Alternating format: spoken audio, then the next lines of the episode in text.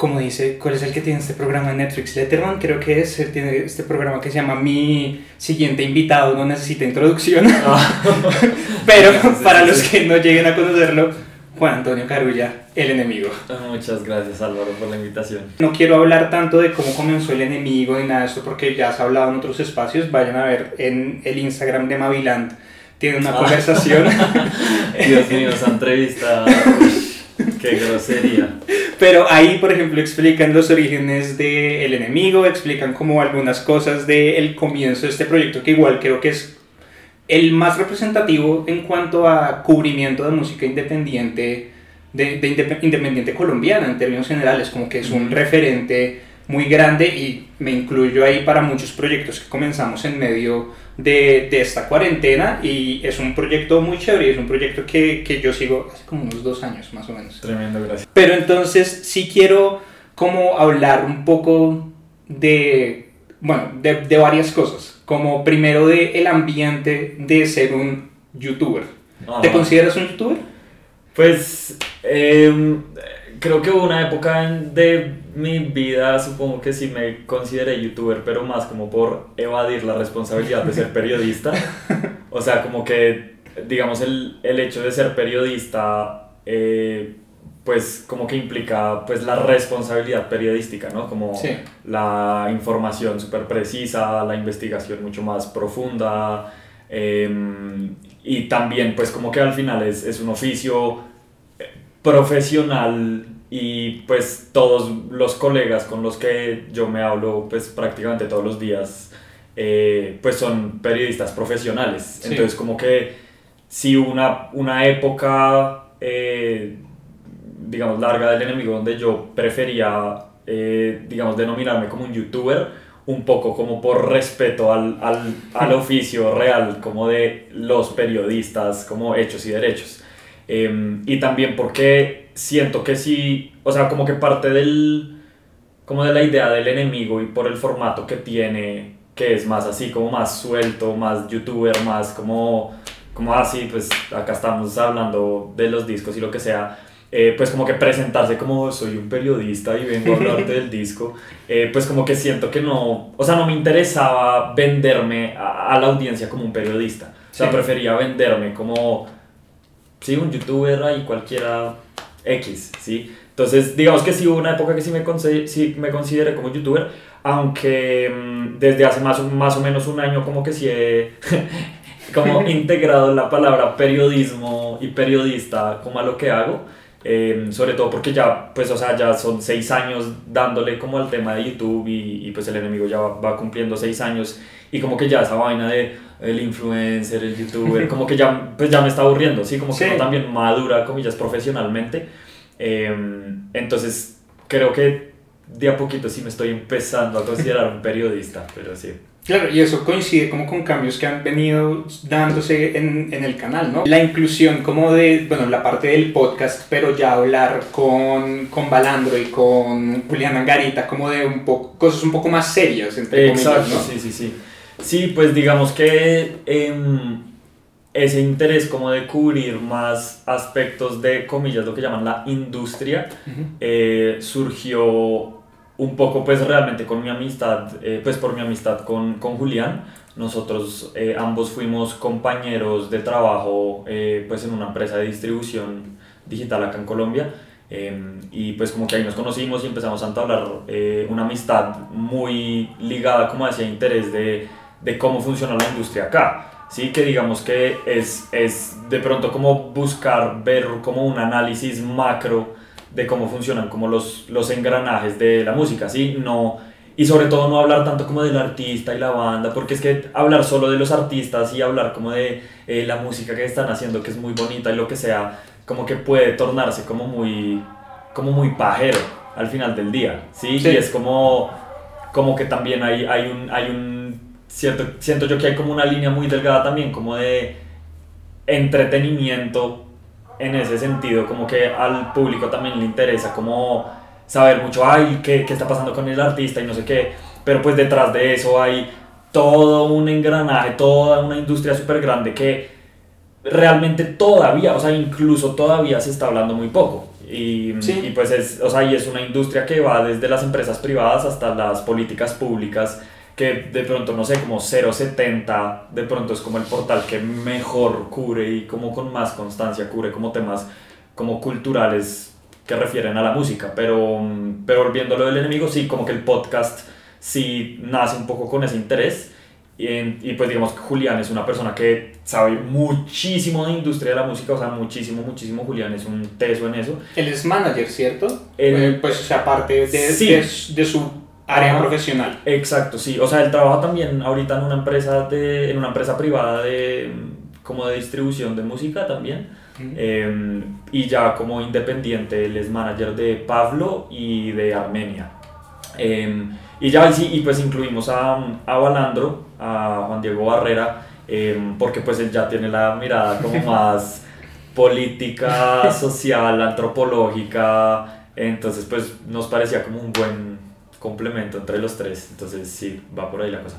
Claro, y es un espacio muy interesante porque creo que efectivamente es como dices, o sea, hay mucho desconocimiento sobre lo que pasa detrás. La gente escucha la música, la gente ve los videos, sigue a sus artistas en Instagram, pero no saben muy bien cómo funciona y me incluyo yo ahí. Yo tampoco sé mucho de normativas ni nada de eso y luego uno se pregunta, pero porque esta gente no es más reconocida o porque esta gente no está sonando en la radio. Y luego uno va a ver y es que hace falta un montón de cosas por detrás para que se den las oportunidades, para que no solamente los artistas que firman como con las majors grandísimas tengan la oportunidad de tener presencia en medios. Sí, de acuerdo. Igual, digamos que ese podcast, al menos yo, o pues digamos como ese tipo de contenidos, al menos yo los pienso más es dirigidos para la misma industria y dirigidos para los mismos artistas. O sea, a mí no me interesa que, pues no me interesa tanto que el público o pues que el fan de a pie sepa cómo funciona una major. O sea, porque pues,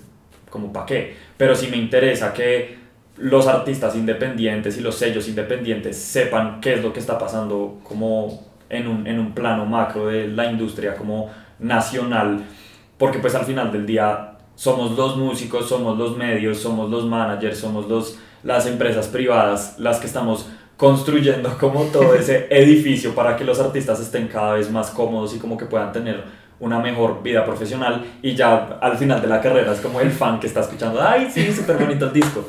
Entonces, entonces como que realmente siento yo que, o sea, al menos lo que yo espero con el enemigo con, y con esos podcasts es que los músicos como que se enteren mucho más y como que haya una... O sea, yo lo veo más como una mesa redonda.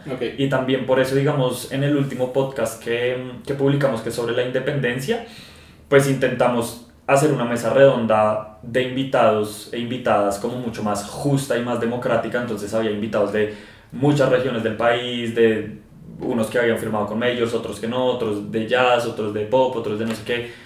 Em, entonces sí, es un poco eso porque sí siento que... Em, sí siento que... Eh, o sea, el, problema número uno, iba a sonar súper clichésudo, pero el problema número uno de la industria, o bueno, pues no el número uno, pero, pero uno de los problemas más grandes como de, de la industria musical acá en Colombia es pues como la desinformación y como la ignorancia como por parte de los músicos de cómo funciona todo. Sí, y creo que se expande como a todo el mundo del arte, o sea, yo que vengo desde artes visuales eh, y desde la parte audiovisual sobre todo, también puedo decir que creo que es una falla de la educación de artes en términos generales.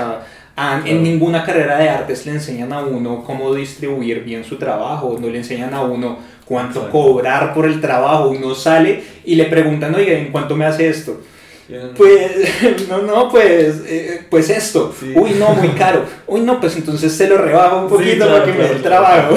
Sí, total, no, es que es, que es así. Y pues realmente yo no sé qué tanto sea un problema como de la academia, em, sino pues también como un problema más de, pues lo que hablamos ahorita, como políticas de, de gobierno al final del día. Es decir, pues, o sea, yo, yo no soy ningún experto ni, ni me interesa pues mucho como a, a minucia, como eh, el tema como político y pues como cómo funcionan los gobiernos de nuestro país, pero, o sea, creo que no es misterio para nadie que creo que la cultura no ha sido bandera ni, ni prioridad siquiera de los últimos que 3, 4, 5, 6 gobiernos. Sí, es cierto. Em, entonces, pues eso definitivamente pues afecta, o sea, si, si la gente que te está gobernando no te apoya o no se muestra motivada o ligeramente interesada por ayudarte a ti como artista o como sector cultural, pues de ahí para abajo, pues las universidades pues también como que, como que no hay un norte, si me entiendes, no hay como un, una ruta, un camino, un lo que sea, entonces es como cada semestre todo el hijo de madre mundo peleándose así y mm, jalándose las mechas por una berraca convocatoria y esas son como las grandes esperanzas que tenemos como en el sector cultura y, y, pues como vainas como Rock al Parque o también como apuntarle como a festivales privados gigantescos que o no te pagan o te pagan muy mal. Em, entonces definitivamente yo sí siento que pues como en, en, cuanto en cuanto temas como de, de, de, gobierno pues como que sí hay una falla grandísima que hace que pues el sector cultura como que nunca se nunca, nunca se haya podido como, como que siempre está así como, como que todo el tiempo lleva así como desde los noventas, así como, como va a pasar algo, pero como que no termina de, como que no hay ese, pues es que maricas, que al final del día se necesita un músculo económico sí o sí, o sea, uno de los problemas más grandes en el sector cultural es, es, la plata, desafortunadamente. Sí, y aunque yo también creo que igual sí también hace falta parte en la educación, sobre todo la parte de negocios. Porque, por ejemplo, no sé si eso pasa tanto en música, pero digamos que yo estoy muy dividido con respecto a las convocatorias estatales y a todas esas becas que dan. Porque por un lado siento que sí son muy positivas, o sea, siento que hay muchos, muchísimos, muchísimos proyectos que no verían la luz del día si no es precisamente por esas convocatorias, pero al mismo tiempo siento que hay un enfoque ligeramente equivocado porque son becas o son convocatorias sobre las que no se pide un retorno. No hay un retorno de inversión. Entonces no hay visión de negocio. Uno se gana la convocatoria y no tiene que devolver nada. Sí, uno hace el gasto y ya le quedó ahí su corto, ya le quedó lo que sea que se ganó y luego mirará cómo lo distribuye, pero nunca está la visión de tengo que ganar plata con esto. Ahí se, hasta ahí llega el producto. Uno no tiene que pensar en la ganancia, uno no tiene que pensar en vivir más allá de eso, sino el, el objetivo está en voy a hacer mi corto, voy a hacer mi película y después de eso voy a volver a comenzar el, proceso para volver a ganarme otra convocatoria, para volver a hacer otra cosa.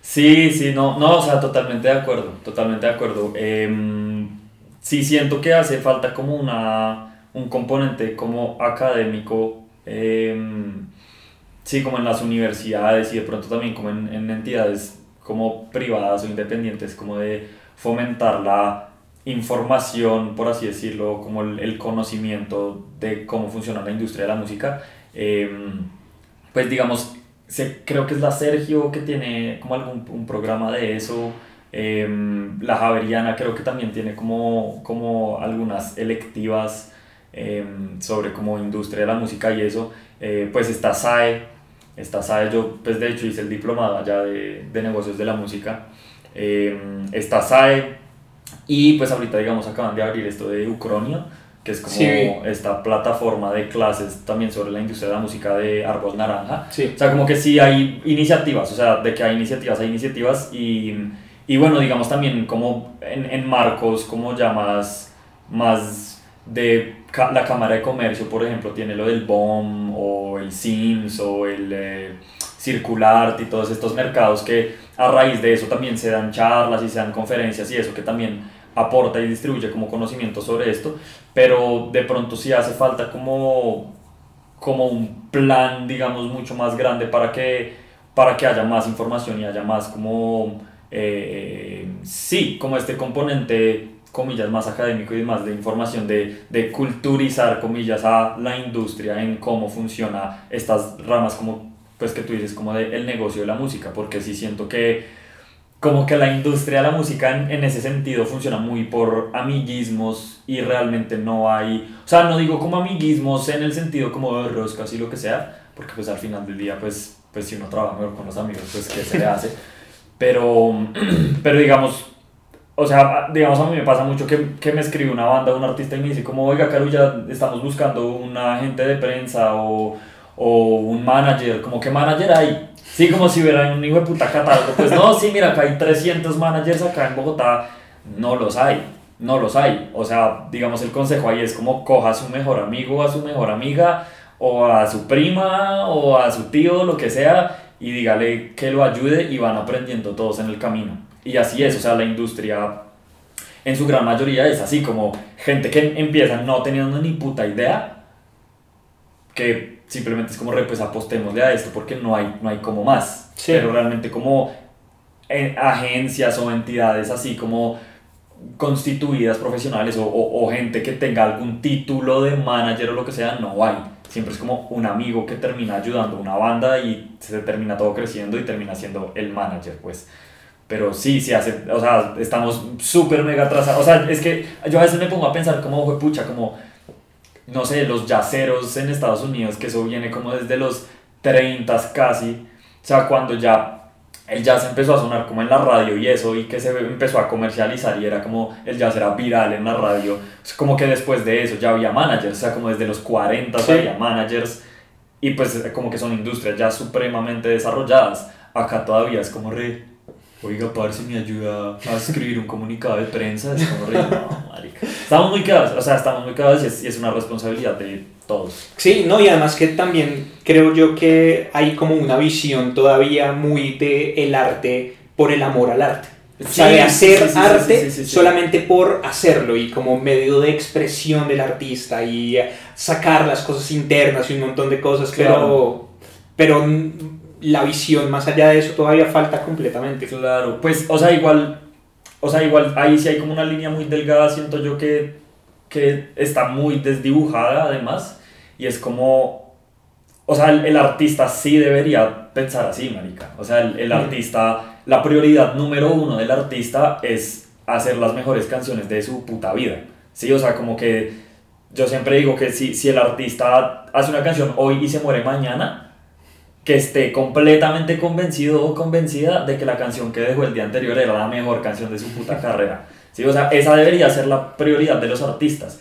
Cuando lo, lo que pasa es que, como está esa presión de que en Colombia no se hace plata haciendo música, haciendo arte, entonces como que esa línea se desdibuja en que o el artista no se preocupa en lo absoluto en tener como una estructura, digamos, profesional, o que los artistas desafortunadamente ven como prioridad el hacer plata. Y eso está pasando mucho, o sea, eso está pasando mucho, está pasando mucho. Es como, o sea, yo he escuchado artistas así como panas diciendo como este año vamos a tener mucho contenido. Es como, o sea, ¿cómo le vas a decir a tu canción contenido, marica? O sea, estás loco. Sí. Estás loco. O, o, como gente que escribe como, digamos, al enemigo pasa mucho. Pues no mucho, pero ocasionalmente pasa que escriben como como ofreciendo plata para que los publiquen una historia o sí, como... Yo, yo vi un Twitter que tú escribiste que te preguntaba, que te preguntaban cómo, cómo hago para aparecer el enemigo, cuánta payola hay que pagar. Sí, sí, sí, y es... ayer me llamó un chico, pues bueno, X, pero ayer me llamó un chico como, parce, necesito, necesito proponerte como un plan, no sé qué, y yo, pues bueno, dale, pues sí, llámame. y me llamó y es como ¿cuánto me cobras por publicidad en tu Instagram? Y yo le metí una puteada, yo me, o sea, parece yo me puse histérico, yo dije, ¿qué le pasa, weón? O sea, y es que eso es lo que pasa por pues, la situación que estamos diciendo, como hacer tu plata como artista en Colombia es muy jodido, entonces como que hay dos vertientes, supongo yo, como de ética de trabajo que están tomando los músicos y es como o le pongo prioridad a mi música así no haga plata, pero mi prioridad es la música y es una vida, una ruta muy complicada, pero a mi forma de ver es la más, la que al, al, final del día la, más, la que más retribuye, o sea, si el artista le pone toda su prioridad y todo su tiempo y dedicación a la música, lo más probable es que vaya a funcionar. Lo más probable es que vaya a funcionar, ¿sí? Pero como está esa presión, entonces también están los artistas que dicen como, bueno, ¿qué hubo? Necesito prensa, necesito manager, necesito disquera, necesito ya un contrato, ¿qué, hubo? Necesito un adelanto de una agregadora, necesito eh, marketing, no sé qué, no sé qué. Y entonces como que se consumen tanto en, en, en buscar como buscarle la comba al palo como por ese área de mercadeo y entonces no, que tienen el pana que es diseñador y que no sé qué y tienen meros equipos y que la sesión de fotografía así súper loca y terminan haciendo música muy mediocre. Sí, y además la gente, uno se los huele, uno, o sea, uno escucha Es que se una, nota. una, una canción y es como esta canción está hecha simplemente para figurar. Sí, no, es que se nota, o sea, cuando, cuando un artista está desesperado por pegar, eso se huele a kilómetros, es como, re, no, paz, que está haciendo? Sí. Entonces, sí, sí, sí. No, y digamos, claro, también debe haber cambiado mucho la dinámica de las redes sociales Sí, y obvio. la expansión de las redes sociales. Y, y tú cómo has visto eso, como a lo largo de los últimos seis años, que, o sea, hace seis años ya había redes y las redes eran importantes, pero nada que ver con Sí, lo no, que está ahorita. No, ahorita es una locura. Pues, no sé, o sea, pues yo siento que también uno puede como interpretarlo como lo que estamos diciendo, como artistas que no se las toman tan en serio, eh, versus artistas que se las toman ya demasiado en serio. Eh, desafortunadamente, pues, o sea, bueno, igual es que yo también como que cada día me he vuelto como más reacio a las redes, o sea, como que ya en Instagram casi no publico, eh, cerré Twitter, eh, Facebook no lo uso, o sea, como que también es una vaina muy desgastante. eh, y, y, y yo creo que eso también, eso también termina como lavándole un poquito el cerebro a los, a los artistas, es como re, tengo que publicar vainas, tengo que publicar fotos, tengo que no sé qué. Además, como que los algoritmos cada vez son más exigentes. O sea, pues los, los algoritmos al final del día lo que, lo que te lo que buscan es que tú, si, si tú eres como creador de contenido que llaman, eh, pues el algoritmo te exige a que estés todo el día haciendo vainas. Y pues el algoritmo también te exige tú como eh, audiencia a que consumas esa vaina todo el día. Entonces yo siento que también está esa línea delgada, muy similar a la que hablamos ahorita, de que de artistas que se toman ya demasiado en serio como las redes e, e intentan como encajar en, en, en, en moldes muy estereotipados y muy esquemáticos. Digamos, hablando ahorita de lo que, que se huele a distancia cuando un, cuando un artista como ellas no es genuino con ese tipo de vainas. Yo odio, odio, odio, odio cuando los artistas como hola, vamos a estar estrenando nuestra nueva canción. Es como re, parce, pues, o sea, o sea, pues hable como usted, no tiene que hablar como un locutor, o sea, hable como, como usted, ¿no? O sea, como que no, no, deje, no deje que se le, que le laven el cerebro las redes sociales. Em, eso por un lado, pero pues definitivamente, o sea, las redes es, pues mientras no haya sellos independientes con plata, em, pues las redes sociales sí es, es, es, es- es la mejor herramienta que pueden tener todo el mundo. O sea, pues todos los sellos independientes de Colombia ahorita pues usan las redes como digamos como su plataforma Sí. principal para difundir la música, los mismos, los artistas mismos independientes. Eh, entonces sí, pues siento que son grandes herramientas. Tocas como pues intentar no, no dejarse como... Sí. Sí, no, yo, yo, yo también estoy de acuerdo. O sea, yo encuentro la, la gran mayoría de la música que yo encuentro, la encuentro por ahí. Yo sigo como a cuánto artista voy viendo. Claro, sí, sí. Y lo que hago es que todos los, todas las noches me siento durante media hora Sí, y ver voy subiendo, voy subiendo, voy subiendo, No. pero yo solamente guardo como las carátulas.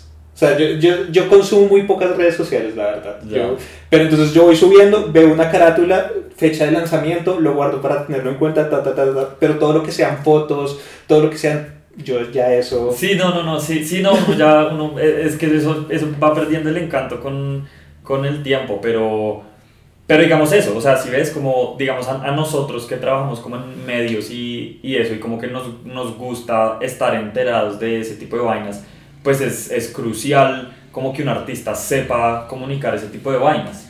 Digamos, no sé, esta semana yo me, yo me enteré que este viernes em, va a salir un, un nuevo disco de Red Son Colt, que es una banda de Cali. em, pues Ángel Dumile, que lleva como dos meses promocionando su disco Ciudad de Dios. Todo lo ha hecho por Instagram. Em, La preventa de Harden del disco. la preventa de En Harden del disco, o sea, como que hay, hay, hay muchas cosas, hay muchas cosas que, que suceden en, en Instagram que son muy claves para un artista. Eh, y pues yo siento que es- eso sí es clave, digamos, en cuanto a comunicación y en cuanto que pues nosotros como medios que somos los que nos ponemos la 10 de hacer ese trabajo de a ver quién será el hijo de puta que va a sacar música la próxima semana, a ver qué putas hago para el canal, eh, pues sí es, sí es definitivamente, definitivamente muy importante. Claro, y volviendo como un poco más al enemigo y retomando un poco como este asunto que dices que por ejemplo el podcast va más enfocado hacia personas de la industria, o sea, personas de, de o hacia artistas, ¿cómo te ha ido como con esa división de contenidos? ¿No hay como una división también entre las personas o hay como conflictos entre las personas que ven el canal que dicen como, ah, yo que voy a ver esta vaina, este podcast porque me aburre o solamente quiero ver las reseñas o por el contrario, alguien de la industria dice como yo, ¿para qué voy a ver esa reseña si no tengo ni idea de quién es esta persona o algo claro, así? Claro, claro. Sí, pues eso, eso curiosamente sí fue algo como que, mm, que, pues no que descubrimos porque pues eso ya se sabía, pero pues sí algo que, mm, que se vio como con más evidencia cuando sacamos el podcast y es que hay una cosa muy loca de los formatos y es como que tú puedes publicar exactamente el mismo contenido el mismo día, al mismo tiempo, pero si lo publicas en diferentes formatos como podcast, video y escrito, cada uno va a tener públicos diferentes. Mm. O sea, el, el, el público no se divide casi que ni por contenido, sino por formato. Es muy loco, es muy loco, man. O sea, digamos, los que incluso por red social, o sea, hay gente que copia mucho Twitter pero no ve nada más, hay gente que copia mucho Instagram y no ve nada más, así como hay gente que se clava, o sea, yo sé que hay un promedio de 2.000, 3.000 personas que se clavan todos los videos del enemigo, del canal, ¿sí? 2.000, 3.000 personas. Em, pero digamos de esas 2.000, 3.000 personas, de 30.000 suscriptores, es, es un porcentaje, comillas, pequeño, y de esas 2.000, 3.000 personas, solo 70 se están conectando a los, a los parches de Twitch. Sí. Y son, pero son las mismas 70 personas. Y creo que tú te has conectado creo un par de veces. Y es una cosa loquísima porque es un, eh, parece un, un, salón de clases. O sea, es un parche ahí de mamar gallo. Entonces yo sí he visto esa división totalmente. Y lo mismo cuando publicamos el, el podcast casi nadie como del público usual del enemigo reaccionó ni se musitó a nada, pero nos escribieron los de Deezer, nos escribieron los de Spotify, los de Árbol Naranja nos escribieron, porque claro, es un público más de industria, es un público para de pronto como gente que está todo el día trabajando y que no tiene tiempo de, de dejar una pestaña abierta y ver ahí un video de 15 minutos pero se puede estar trabajando mientras escucha el podcast, ¿sí? Entonces, y lo mismo con los blogs escritos.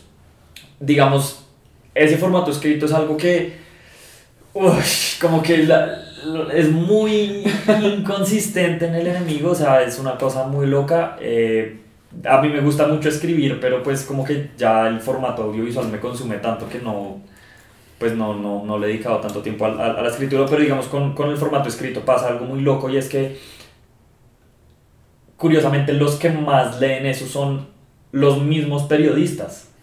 Y como gente, como parches un poco más intelectuales. sí, como, sí, como, pues marica y parches que no, no, no le comen cuento a un youtuber y no le comen cuento a un, a un millennial ahí, huevón, diciendo hola amigos del enemigo, pero, pero si se leen un artículo de, de 5 minutos, de 7 minutos, eh, porque pues es un formato mucho más formal. Sí. Entonces, realmente es como que se reduce a eso, como que es, dependiendo del formato, hay un público totalmente distinto. Lo que yo alguna vez intenté, em, que de hecho eso lo, lo, terminé viendo como en un, en un TikTok, también cerré TikTok, o sea, cada vez voy a tener menos redes el día de mañana 2022 ya ni siquiera va a haber YouTube del enemigo, yo no sé, voy a hacer todo por Telegram, cosas así. Pero, pero me acuerdo que, que alguna vez vi una chica en, en TikTok eh, hablando de una vaina que se llama como el vórtice de contenido. Decía como que uno lo que podía hacer era, era como hacer un contenido, pero dividirlo en diferentes formatos. Entonces lo que ella proponía era como, digamos como esto, esto es un video muy largo entonces el video se sube a YouTube, el audio se sube como podcast y luego puedes coger como puedes transcribirlo a formato texto y editarlo y tener un artículo de 5 minutos o lo que sea y puedes coger pedacitos como highlights en formato vertical para ponerlos en Instagram o en TikTok. O sea, como que la vieja hacía un desglose así de todo eso y es como un mismo contenido para diferentes formatos. Sí. Em, ese es un objetivo que tengo, pero pues es un camello. Es que, o sea, te imaginarás. Yo, yo tengo una, un, una agencia de marca y nosotros manejamos redes sociales, entonces Mm. yo hago todo ese trabajo con los clientes. Claro. Pero es no. como, co- como dicen por ahí, eh, casa de herrero, cucharón de palo. Es como No. uno lo coge con sus proyectos y es como, pero yo qué me voy a poner a dividir esta vaina aquí y hacer esto aquí y hacer esto allá y No, no, ñi. no. Entonces sí, como que es, es complejo, es, es bien Sí, complejo. Sí, sí, sí, no, pero, o sea, pero digamos, si este tipo de proyectos tuviéramos plata, o hubiera, digamos, una, una forma más fácil de que generaran algún tipo de rédito, pues, marica, no, yo te contrato a ti y me ayudas con eso, ¿sí me entiendes? O como, pues, uno contrata un equipo de gente Sí, todos tenemos un salario y ponemos el medio a funcionar una chimba. Pero pues mientras no sea así, es como re... Amigo, ayúdame acá, amigo, ayúdame acá, luego se aburre y se cansa, bueno, tú ahora tú ayúdame y uno así...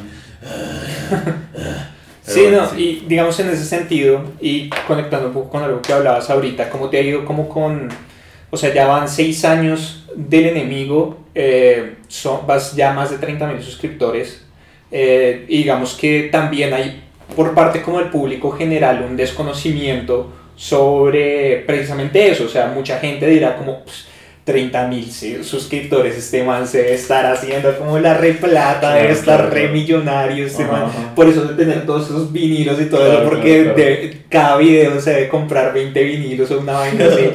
Pero pues, No, man, obviamente no. no. Y, y tam- creo que también hay que trabajar como en educación un poquito de eso para, para la gente, porque pues 30 mil suscriptores son un montón. O sea, Ujú. para uno como persona, tener 30 mil suscriptores, o sea, si para mí en cadencia tener 160 suscriptores es como marica, 160 personas que quieren ver lo que uno Claro, está haciendo, claro, claro, 30 mil claro, es claro. harto.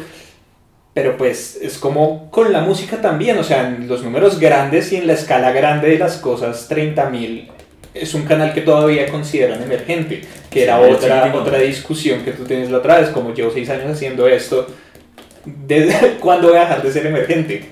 Sí, sí, total, pues... A ver, digamos que hay como dos cosas, pues, o sea, obviamente, y como para aclarar a la gente que esté viendo una vez más, porque lo, lo he dicho muchas veces, el enemigo no hace plata. Eh, digamos que las pocas veces que ha hecho como, comillas, buena plata, es como de, como una activación de marca, como la única activación de marca que hemos logrado hacer. eh, y, y como de los eventos que hacíamos de aniversario del enemigo, pero pues eso pues terminaba realmente es como costeando los, los gastos del, del viaje o lo que sea. Em, pero pues el enemigo hace aproximadamente como 50 mil pesos en YouTube al mes.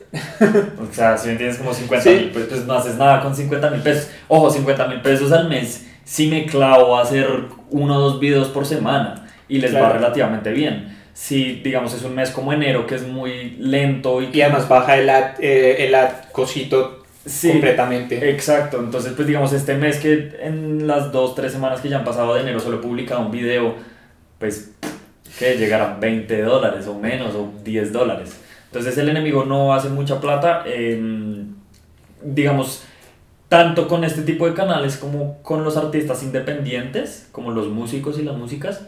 em, siento que la, la, la forma más eh, directa y como más provechosa de hacer plata rápido y fácil es con merch. O sea, con merch. O sea, tú puedes hacerte una inversión de un millón de pesos en, en camisetas y te puedes hacer otro millón, millón y medio en ganancias. Sí, o sea, como que eso, es- eso está bien, pero pues tú no puedes vender. O sea, si, tú te, si, si, si tu línea de negocio se vuelve vender camisetas, pues te vuelves una tienda de ropa. ¿Sí? O sea, y, no, te, no, no vas a tener el tiempo para seguir haciendo videos y manteniendo el canal. si te pones a vender camisetas todos los días. O sea, yo hace poquito que vendí como 30 camisetas que me quedaban, estuve una semana entera todos los días así contestando mensajes, empacando, yendo al envía, mandando la vaina, entonces es súper desgastante. Em, pero, ¿qué?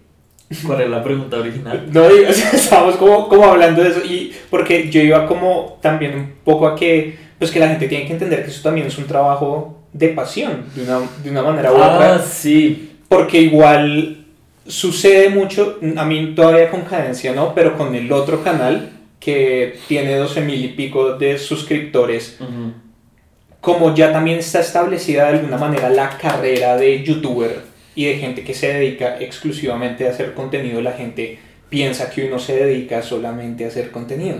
Entonces que uno tiene que estar haciendo videos y que si uno no pone más videos es porque no está comprometido con la carrera y que entonces que, que debes estar haciendo un montón de plata haciendo muy poquitos videos y, es, ¿y por qué no haces más videos? y, ¿Y por qué no has hecho la reseña de Ezequiel? ¿Y por qué no has hecho... lunes. Audio descriptivo enemy, tú. Sí, en, en, todos los directos que yo he estado siempre, y en todos los videos desde que salió, siempre he visto a alguien como, y lunes, y lunes 7 lunes, y lunes 7 lunes. Sí, sí, sí. Y es, es ¿cómo, ¿cómo, manejas eso? Eh, parce, no lo manejo.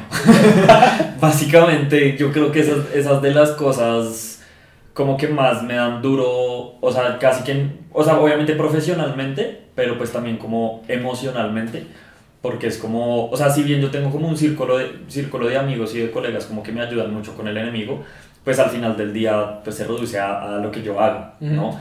Em, y, y, pues es, es, muy difícil como satisfacer, o sea, es que ni siquiera es, parece es que es, es, es una combinación de muchas cosas, o sea, por un lado es como eso, como la gente esperando que uno publique vainas y publique vainas y qué contenido y qué contenido y que salió el disco y al día ya quieren que uno tenga la reseña. Eh, pero entonces, claro, entonces uno la publica muy de afán y dice como, ay, pero no hizo un análisis tan profundo, no, repala, y es como re marica, llevan pidiéndomelo todo el digo, puta día, o sea, pues, ¿qué quiere? O sea, o me dan un mes para que yo escuche el disco con calma, o, o, o pues alguna reseña floja, ¿sí?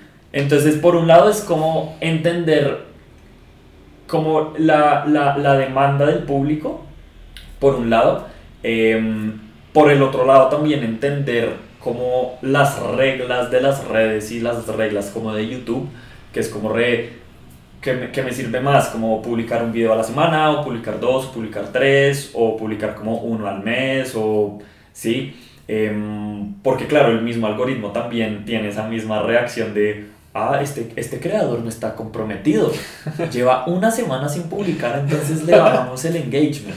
Y entonces es también eso, y como que ponga las etiquetas, y es como toda una presión de, uy, pero el video no me va a funcionar, y ponga el thumbnail bonito, y no sé qué.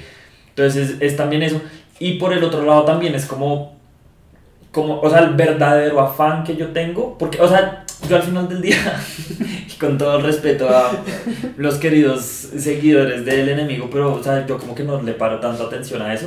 O sea, como que, pues obviamente llevan pidiendo hace un mes la reseña Luis 7 lunes, pero es como, parece como que prefiero, no sé, publicar ahorita como la reseña de El Maquinista, que me parece un disco, ni el hijo de madre, que publicar otra reseña de rap de Medellín. Como pues Sí, como pues prefiero darle tiempo a eso y publicar otro tipo de vainas, pero digamos ahí entra otra de mis grandes preocupaciones y, y, y digamos también como de las que más me impactan, como te decía, como emocionalmente y es como intentar ser justo y democrático con todos los artistas. Y es como, eh, o sea, realmente el enemigo, y no solo el enemigo, o sea, siento que la gran mayoría de medios de comunicación que, que, tratan como con la música y la cultura, pues cubren que Bogotá y Medellín, ¿sí? Sí. Eh, y pues eso es una embarrada, eso es una embarrada y eso es una falencia que, que pues todos tenemos que buscar cubrir de alguna forma. In, incluso si se cubriera solo Bogotá y Medellín conscientemente, pues hay muchos artistas que nos están cubriendo.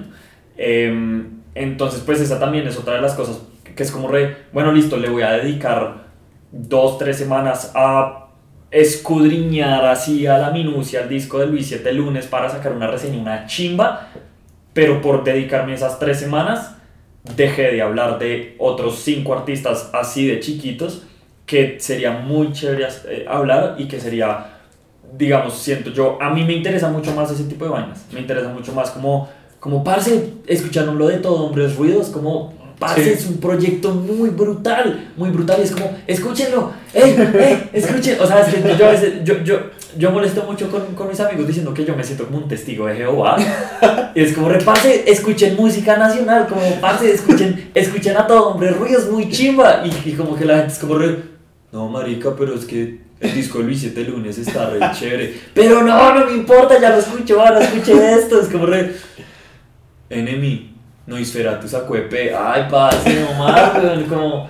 Entonces, como toda esa combinación de vainas a mí, a mí eh, sí, profesional y emocionalmente me carcomen todos los días. Y por eso te digo que no, no lo sé manejar. O sea, no lo sé manejar. Sí. En absoluto no lo sé manejar. O sea, mi, mi cabeza y como mi autoestima y mi, y mi disciplina no me, no me permiten manejar como todo ese tipo de depresiones que llegan como por, por diferentes lados. Entonces es, es, es muy difícil hacer, hacer malabares con eso. No, y además que también hay gente muy compleja también hay gente que es muy complicada porque la gente lo está viendo a uno y la gente genera una relación con uno. y la gente se hace esta imagen en la cabeza de que tienen una relación con uno que uno no tiene con ellos, uno no los conoce para nada, pero entonces hay gente que lo considera uno un amigo o que lo considera como una persona más cercana y le escriben o le hablan como le hablarían a cualquier persona que conocen y hablan mal.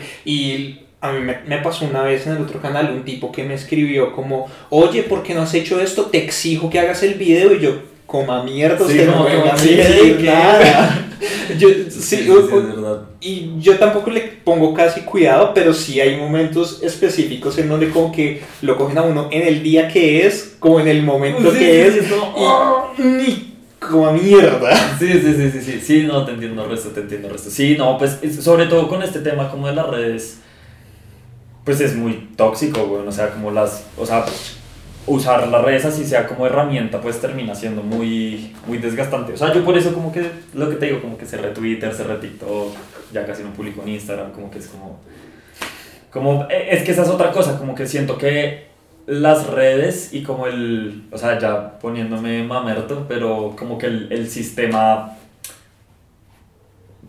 no sé si decirlo, neoliberal o capitalista o lo que sea, pero te exige inmediatez y te exige como...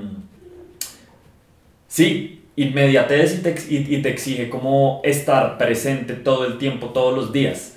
Y eso a la larga sacrifica mucho, siento yo, como la calidad, ¿no?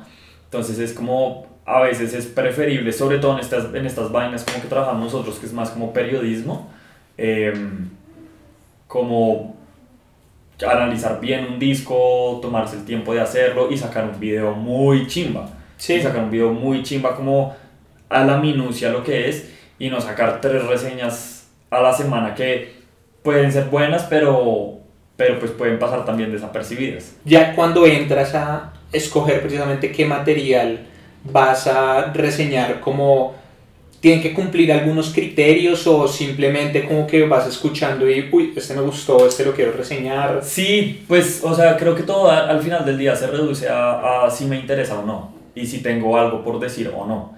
Em, eh, sí, no sé, digamos, puede ser desde un artista súper, súper chiquito, súper pequeño, que ni idea, hasta J Balvin, em, todo lo que quepa en, en, ese rango de géneros y de estado, digamos, de la industria y la carrera, eh, me interesa al final del día, digamos, eh, al menos a, a, a, gusto personal o pues sí, eh, yo pues soy una persona que me gusta prácticamente lo, lo, lo, que suene, lo que suene me gusta, o sea, si, si suena y es música y hay como una propuesta interesante, pues yo estoy ahí, ¿sí? O sea, me, me, me interesa muchísimo, entonces digamos que en cuanto a eso no hay como algún criterio, por así decirlo, muy específico, no es como que yo diga como, este disco cumple con estos requisitos para nuestro contenido, entonces no, es como re, salió un disco, lo escuchamos, o pues lo escucho más bien, y es como, ay, oiga, esto está interesante, pues bacán hacerlo.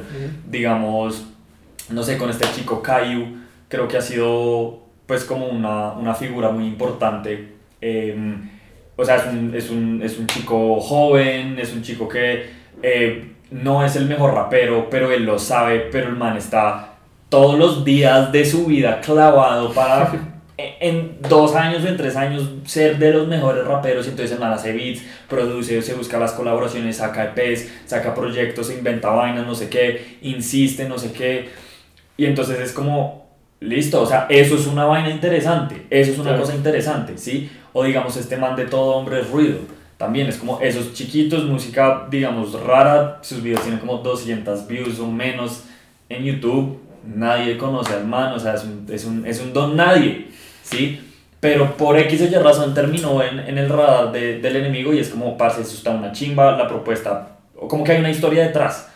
Eh, entonces yo creo que eso, eso realmente es el, es el criterio. Obviamente pesa la opinión del público del enemigo, digamos con discos como el de Buodermia, que parece, o sea, es un disco que llevábamos esperando tres años a que saliera. Obviamente apenas salió, yo corrí a hacer esa reseña. O sea, yo nunca había hecho una reseña tan rápido en mi vida, sino esa y la del disco de Alcolíricos. Em, porque pues digamos ahí sí hay como una, una selección mucho más puntual de lo que reseño. Pero entonces ahí vuelve, digamos, lo que hablamos ahorita y es como qué tan democrático estoy siendo. Porque es como, digamos, a ojos externos, sí se puede ver como re, ay, el enemigo solo habla del rap de Medellín y de, y de, y del el indie paisa o lo que sea, como, digamos, cuando fue todo ese 2018, el boom de los fumadores y de quemarlo todo por error, parce, a mí solo me entrevistaban para hablar de esa gente. Y es como, re, parce, tengo otras 30 reseñas de Conviles a mí, de Edson Belandia, de, o sea, como, pues también, también se genera esa imagen porque igual al final los artistas también son populares y como, pues como son, son imanes, ¿sí? ¿No? Entonces, pues... Em, pero entonces volviendo como al, al, al tema principal, sí siento que en esa selección Em, de pronto al enemigo si le hace falta un poquito ser aún más democrático como en esas elecciones, como ser, como buscar más, digamos, cubrir más metal, más punk, eh, más electrónica, más música del Pacífico, más, eh, digamos, de, de la costa caribe. Creo que hemos reseñado como dos discos en toda la carrera del enemigo. Em, como que igual es, es, más fácil para uno gravitar en, en los artistas como de siempre, eh, porque pues uno ya tiene la información en la cabeza. Em, pero, pero pues sí creo que pues tanto el enemigo como en general pues los medios sí, sí debería haber como esa, como esa selección un poco más consciente como en busca de la democracia como de diferentes discos o artistas o lo que sea pero sí a grandes rasgos así es, así es la selección que ¿qué hago? Es como escucho un disco, así no me guste, o sea, si un disco no me gusta, pero yo digo como no me gusta, pero hay como una historia interesante detrás o hay como, como algo chévere por contar detrás, de una lo hago. Pero digamos, si es un disco bueno o un disco malo, digamos, no sé, el disco que, sacó, que sacaron Granuja y Métricas Frías, es como re... Pues, maricas, manes llevan sacando música 10 años, ¿qué diferencia hay que saquen otro disco? Es como pues no me interesa reseñar eso. Sí. Es como, re, pues escúchenlo, pues, pero no, no me va a gastar un, un, día entero haciendo un video de otro disco de grano y métricas frías. Y digamos desde la parte ya como desde la crítica, ¿cómo enfocas? Porque hay como muchas maneras de abordar la crítica, entonces están las personas que creen que la crítica debe ser como más específicamente desde la parte musical, entonces analizar las estructuras y analizar las progresiones y analizar cómo en qué notas están cantando y si llegaron y si no llegaron, hay otras personas a las que les interesa más como el chisme detrás de, de, lo que puede estar sucediendo con artista o tal, tal cual, y que entonces esta canción está dedicada a esta otra porque la odiaba. Se tan gana Rosalía. sí, como, como, todas esas vainas. Pero, ¿cómo enfocas tú la crítica que haces de, de, un disco? Eh, pues, o sea, pues definitivamente si hay como un aspecto musical. Eh, que a veces siento que puede llegar a ser un poco desafortunado porque, o sea, yo, yo alcancé a estudiar música casi cuatro semestres y pues como que esos son los, esos, esos primeros semestres son donde uno, pues como que le plantean como las bases así de todo. Entonces, pues si hay, si hay ciertos como mañas que, que, que, todavía tengo cuando escucho música y es como eso, lo que, lo que dices, como uy, esa progresión está re paila, o uy, ese motivo está súper bonito, o uy, qué, qué, qué, color de voz. Sí, como ese tipo de vainas que a veces digo como está chévere porque pues me, me ayuda como a enriquecer la crítica, pues como con argumentos más técnicos, pero al final del día es como reparse, el 99% de las personas que escuchan música no tienen ni idea qué es esa vaina, o no les interesa siquiera. Entonces como que yo intento abordar más la crítica de los discos, sobre todo a grandes rasgos como en dos, en dos aspectos. Uno es si el artista está si el artista propone un argumento y lo logra ejecutar y lo logra como a ver, si, si, si, propone como una idea y la logra argumentar y la logra ejecutar bien en el disco, bien, o sea, bacán. O sea, eso es como una, como de las líneas. O sea, si tú me dices como, voy a hacer un disco que hable solo sobre carros rojos, qué sé yo, pero en el disco me habla sobre carros azules, es como re, bueno, acá hay, acá algo como que no cuaja. Eh, eso por un lado, y por el otro lado, creo que es como la, la como visión principal que yo tengo de, de cómo presentar un disco en cuanto a las reseñas, y es como, ¿qué aporta ese disco a la mesa del desarrollo creativo de la música en Colombia. ¿sí? Em, y, es, y es una cosa que, digamos, con Santiago Sembrano, em, como que vivimos en constante como encuentros sobre eso, porque, digamos, yo, yo soy una persona que me gusta mucho como la innovación en, en, en las artes, como, como lo que sea comillas vanguardista o lo que proponga ideas nuevas o lo que eh, haga preguntas, ¿no? Como música que haga preguntas y que proponga nuevos elementos sobre la mesa, ¿sí? A mí eso, o sea, a mí esa mierda me enloquece, ¿sí? Como si, si yo veo algo que sea diferente, por más que suene horrible o que suene raro, como que yo no lo entienda, si yo escucho algo y no lo entiendo, pero digo, como, como, como es ese atractivo de, ¿qué es esto? Eso, eso, o sea, eso para mí es como uno de los grandes como ejes por las cuales yo abordo la, la, crítica de un disco, ¿sí? Entonces es como, listo, tú sacaste un disco,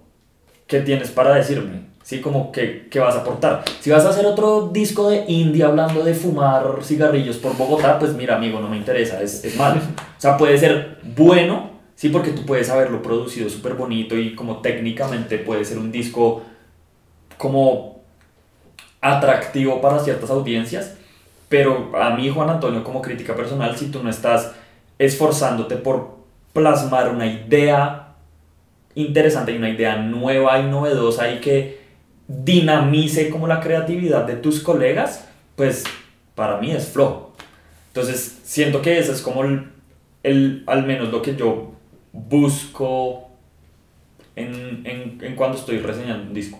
Ok, y digamos en cuanto a géneros, ahorita hablabas como de incluir más cosas de metal o como cosas así. ¿Hay algún género en específico o algún estilo de música que, que haya representado como un reto muy grande? O sea, no, desde varios puntos de vista, o sea, como un reto muy grande desde el lado como de yo nunca escucho esta música, no me gusta esta música, pero igual quisiera hablar al respecto, o es música sobre la que no tengo absolutamente ni la más mínima idea. Claro. Desde los estilos musicales o la historia que hay detrás de la música o bueno, como las temáticas o algo así que te haya detenido de hablar al respecto. Claro. Eh, pues digamos al principio el rap y, y creo que todavía el rap sigue siendo algo... Sí, que me cuesta, que me cuesta. Eh, o sea, a mí me gusta mucho el rap, escucho rap prácticamente todos los días.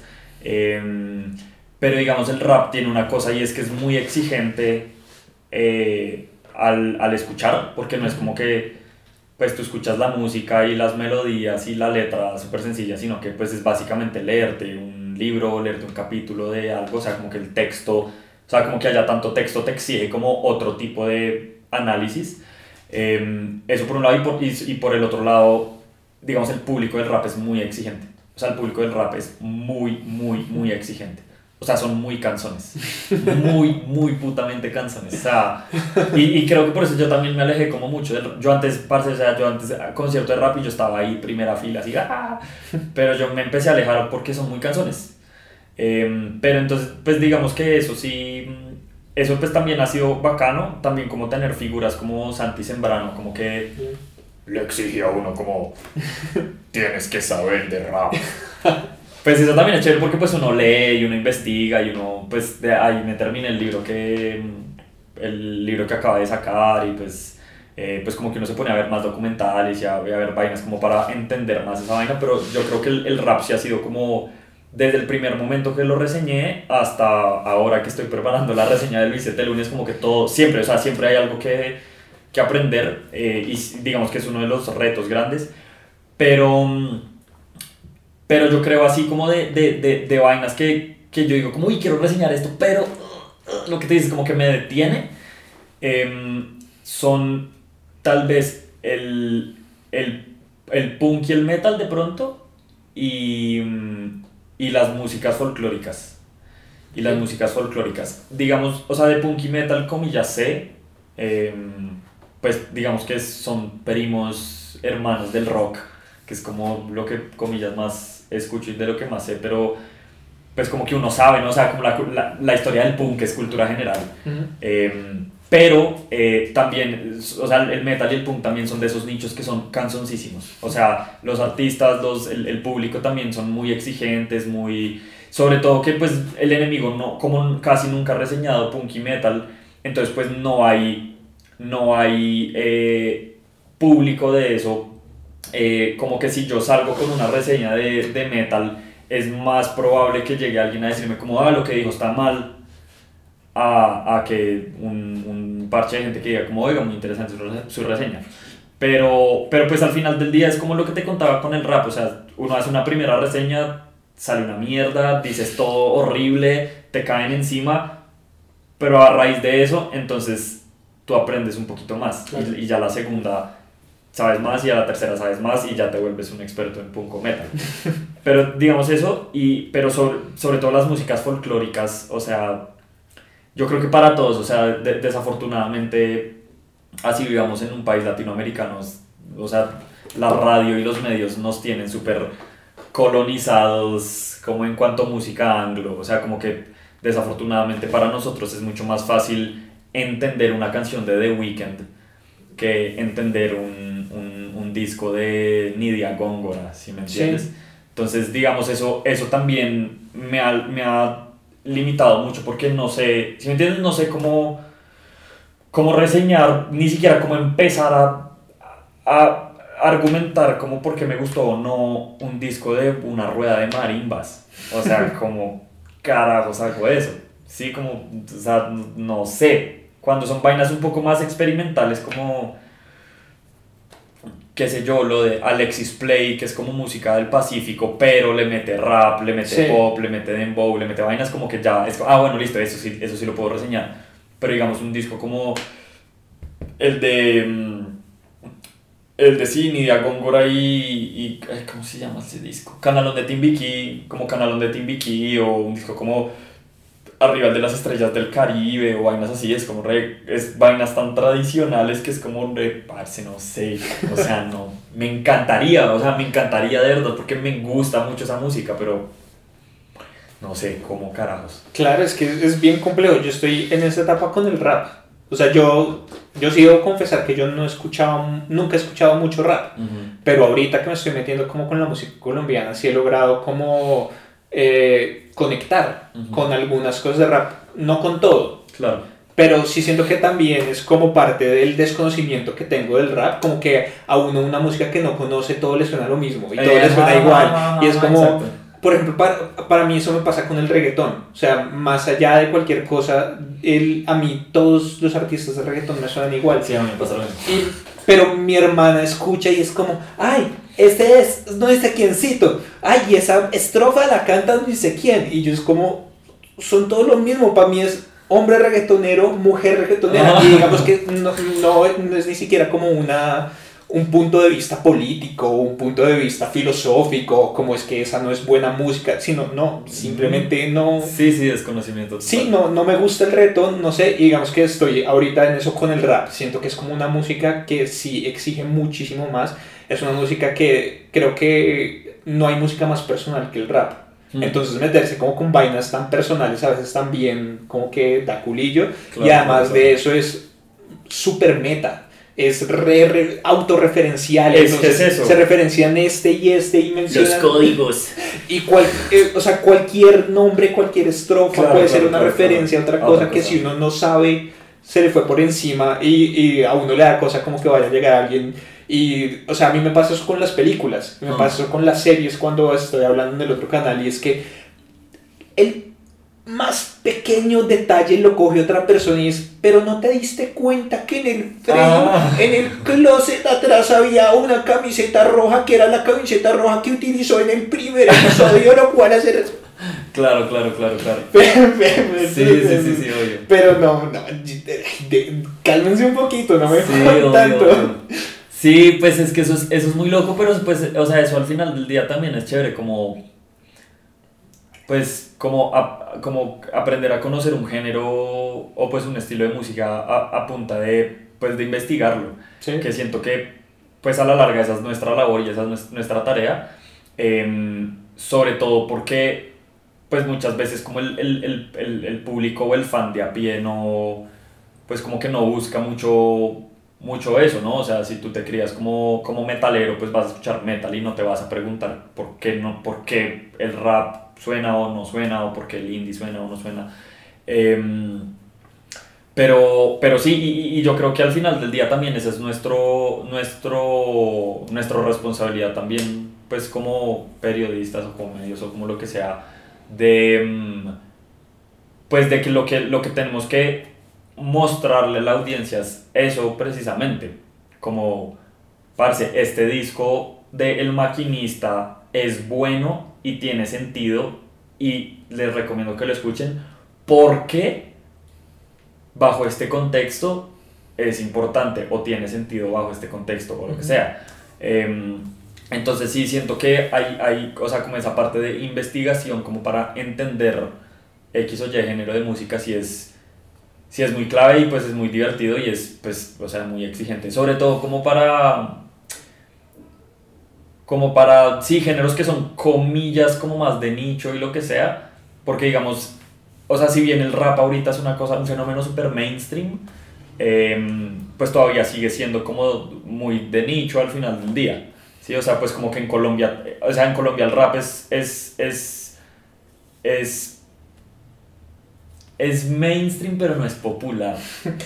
Sí. Es que esa es la gran diferencia, o sea, popular, no sé, popular el vallenato, popular el reggaetón pero, pero digamos como que esos nichos, como sobre todo como el del metal o el del rap, son nichos que son lo que tú dices, como súper autorreferenciales, súper herméticos, entonces es como re, me dejan entrar por favor, como quiero saber más de ustedes, pero es como re, no, no, no, no, véase esto, lea esto, pero pues sí, pues, o sea, pues al final ese no es tu trabajo, marica, o sea, pues toca hacerlo, o sea. No, y además que siento que, por ejemplo, con el rap específicamente también hay un estigma de clase hasta cierto punto. Eh, que digamos el otro día leía una vaina y era que Bad Bunny decía que el, el odio al reggaetón era equiparable al racismo ah, o a la homofobia. Yo decía como...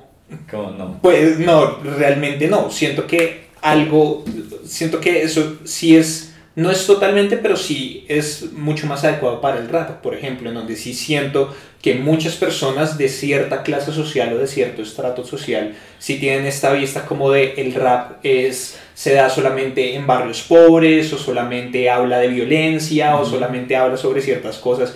Y en donde sí creo que también hay una barrera y es una barrera que también se interpone del otro lado para acá en donde pasó lo que pasó la otra vez. Por favor, no más que el enemigo no se le ocurra hacer la reseña de tal porque no más gomeros hablando de rap. Sí, sí, no, es muy loco. O sea, incluso, o sea, como incluso no, no tanto como, como ese tipo de comentarios de, no me acordaba ni siquiera, pero, mm, pero ni siquiera como ese tipo de comentarios, sino siento que también, digamos, en, en géneros como el, el, el, mismo rap, como que tampoco eh, aceptan cuando cuando un artista es como eh, abiertamente go melo, ¿sí me entiendes? O sea, como que entre más nea y entre más calle y entre más haya sufrido como en la vida, pues como que más validez tienes en tu, en tu quehacer artístico y es como re, o sea, digamos que el, el rap sí tiene, y incluso también el metal y el punk, como que sí tienen unas, unas raíces Em, como de violencia y de como eh, pues sociopolíticas muy que, que, permean digamos toda la historia del género incluso hasta hoy en día em, pero pues yo no siento que, que, tenga que ser como una una forma de que se validen a los artistas que, que salen a la luz ¿sí? o sea pues parce, pues al, al final del día es arte y al final del día es música y es como pues quien quiera hacerlo pues que lo pueda hacer Em, pero sí, sí siento que, que, que, todavía hay como ese estigma. Igual, igual, pues digamos, globalmente igual el rap ya está súper aceptado. Eh, sobre todo pues, en Estados Unidos obviamente, pero, pero digamos que globalmente el rap ya es, pues es mainstream, marica. Em, y afortunadamente en Latinoamérica como que ya pues el, el, el, fenómeno está creciendo pues a pasos agigantados pues y siento que digamos agrupaciones como Alcolíricos Em, son de pronto como los pioneros en, en, Colombia, como primero como en la nueva ola, como en cuanto sonido, pero también en cuanto a romper ese tipo como de estigmas. O sea, pues ellos sí vienen de un barrio como pesado de Medellín, de Aranjuez, pero, pero pues han logrado como demostrar que no todo es eso, que no todo es violencia, que no todo, eh, pues que no todos los raperos son unos malandros, que... Sí, entonces pues eso, eso también es chévere y sobre y digamos cuando salió todo este parche de Moebius, digamos, lo que hizo Moebius. O sea, porque, digamos, Alcohólico siento que incluso hoy en día, bueno, mentira, no tanto, pero como que Alcohólicos igual sí es muy rap para raperos. Pero, digamos, cuando salió todo lo de Moebius y, pues como crudo y todo ese parche, como que ya empezó a permear como a otros oídos y a otras personas. Digamos, yo, yo, no, me, yo, yo no tenía tan presente que en Bogotá se escuchara tanto rap hasta que llegó Moebius como a a colonizar todo. Pero, pero sí, yo creo que sí es como todo un proceso de, como que a, a través del, del, del, mismo arte, por así decirlo, como que los artistas a través de su ética de trabajo, por así decirlo, eh, vayan educando como los oídos y vayan como rompiendo esos estigmas y lo que sea. Eh, entonces sí. Claro, y pasando como un poco a la parte de, de, lo que hablabas ahorita, de como la responsabilidad de los medios eh, ¿Cuál te parece a ti que es la responsabilidad que tienen los medios, sobre todo que cubren la música independiente y que los diferencia de un medio masivo? Eh, yo creo que hay como dos cosas como que lo, lo, los pueden diferenciar como de un medio masivo. Uno es la, la facilidad de contactarse con los artistas como en, en sus primeras Em, fases, como en sus, en sus primeros momentos como de, de emergencia. eh, normalmente cuando un artista llega a un medio masivo es uno o porque tiene una rosca ni la hijo de puta, o dos, eh, porque ya está en un estado de su carrera como mucho más consolidado, donde ya pasó como toda esa, esa primera parte que pues a mi forma de ver es mucho más bonita, como ver a un artista surgir es mucho más bonito. Eh, entonces, digamos, siento que los medios independientes, todos tenemos la posibilidad de que somos igual de emergentes, igual de independientes, de interdependientes a los artistas que escuchamos. Entonces, como eh, ese debería ser como uno de los intereses de, de los medios, como ser líderes de opinión en, en cuanto a eso, es decir, como, parce, escuchemos a Caillou porque nos parece chévere. O, digamos, cuando empezó a surgir Hazlo Pablito. Hazlo Pablito, digamos, yo me acuerdo que Hazlo Pablito sacó Mercho Percho y mi hermana me, me, me mostró la canción como re, ah, ah, ah, mira esta canción tan chistosa. Y yo escuché y dije, esto, esto es una genialidad. Pablito, ¿qué hubo? ¿Quién es usted? Deme una entrevista. Ah, sí, listo, hágale. Entonces yo siento que eso es una bondad que tienen los medios independientes que tienen que aprovechar a su máxima potencia, que es algo que, o sea, el tiempo no le va a interesar todo hombre ruido, al tiempo no le va a interesar, qué sé yo, eh, parce, lo que está haciendo este, este parche del orfanato, que es como unos raperos de acá de, de, Bogotá, no les va a interesar porque pues apenas están empezando a salir a sacar música. Entonces yo creo que los medios independientes sí tienen como esa bondad de ser como cazatalentos, por así decirlo, y, y alimentar el periodismo a partir de ahí. ¿sí? Como yo, yo, lo, yo lo veo mucho como, como, oiga, pille, como abrazando también a la audiencia que uno va creando, como, oiga, marica, escuchemos esto que acabamos de encontrar. Sí, que, que es un poco el parche que hacemos en Twitch. Sí. Sí, que es como, uy, pase, escuchen, que re loco, eh, Entonces, eso por un lado. Eh, y por el otro lado, siento que los medios independientes también son los únicos que, por amor al arte, se pueden dar el aval de ser mucho más constantes e incluso mucho más rigurosos con la, con la pues como con las publicaciones. Digamos, o sea, en mi humilde opinión, el mejor periodista de música hoy en día en Colombia es Santiago Sembrano. O sea, porque el man publica algo todas las semanas. Sí. Y a, a raíz de eso, pues está construyendo la historia del género, o sea, él está construyendo la historia del rap en Colombia.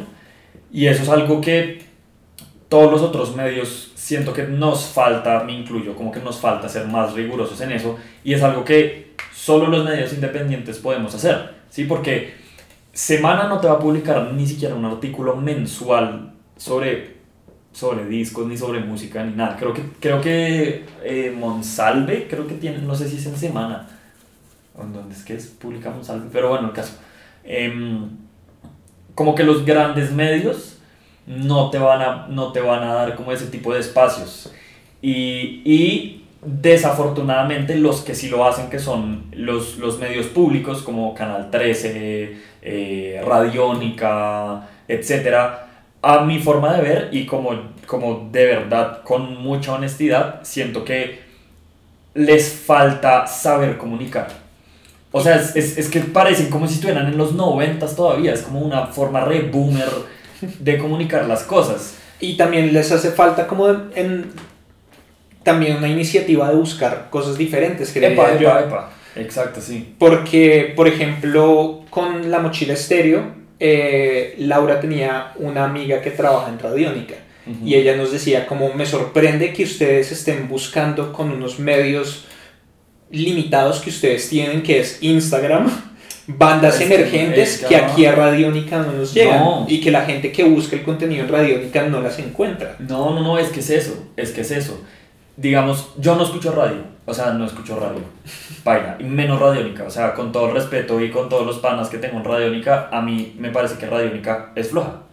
O sea, me parece que es una emisora floja. Yo eh, creo que la semana pasada o antepasada hice el ejercicio de escuchar Radiónica cuando tenía así como tiempo y lo ponía, parece, igual siguen poniendo mucha música anglo, mucha música anglo, y las bandas colombianas que ponen son las mismas 10 que llevan poniendo los últimos 15 años.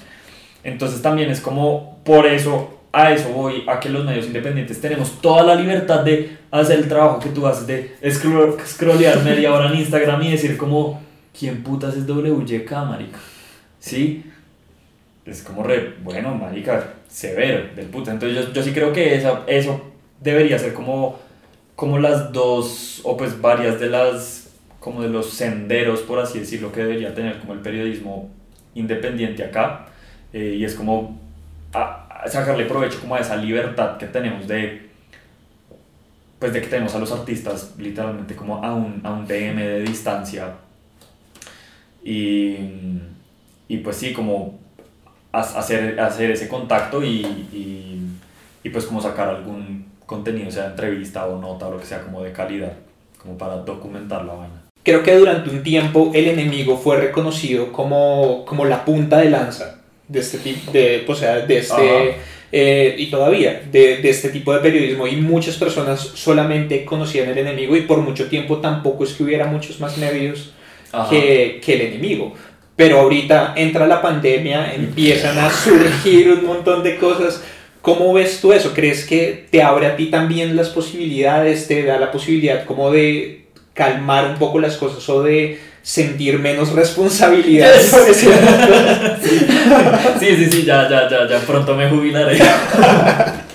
Este, no, sí, o sea, totalmente de acuerdo. Digamos que no, no es que no es que no, no hubieran medios cuando yo empecé, eh, pues digamos, o sea, básicamente si no hubiera Shock y Cartel Urbano y Vice, que era lo que yo consumía cuando estaba en el colegio y, y empecé el enemigo, no existiría el enemigo. O sea, esos eran los, sobre todo Cartel Urbano y Shock, o sea, yo era ávido lector de esa mierda, o sea, yo me tragaba esas revistas.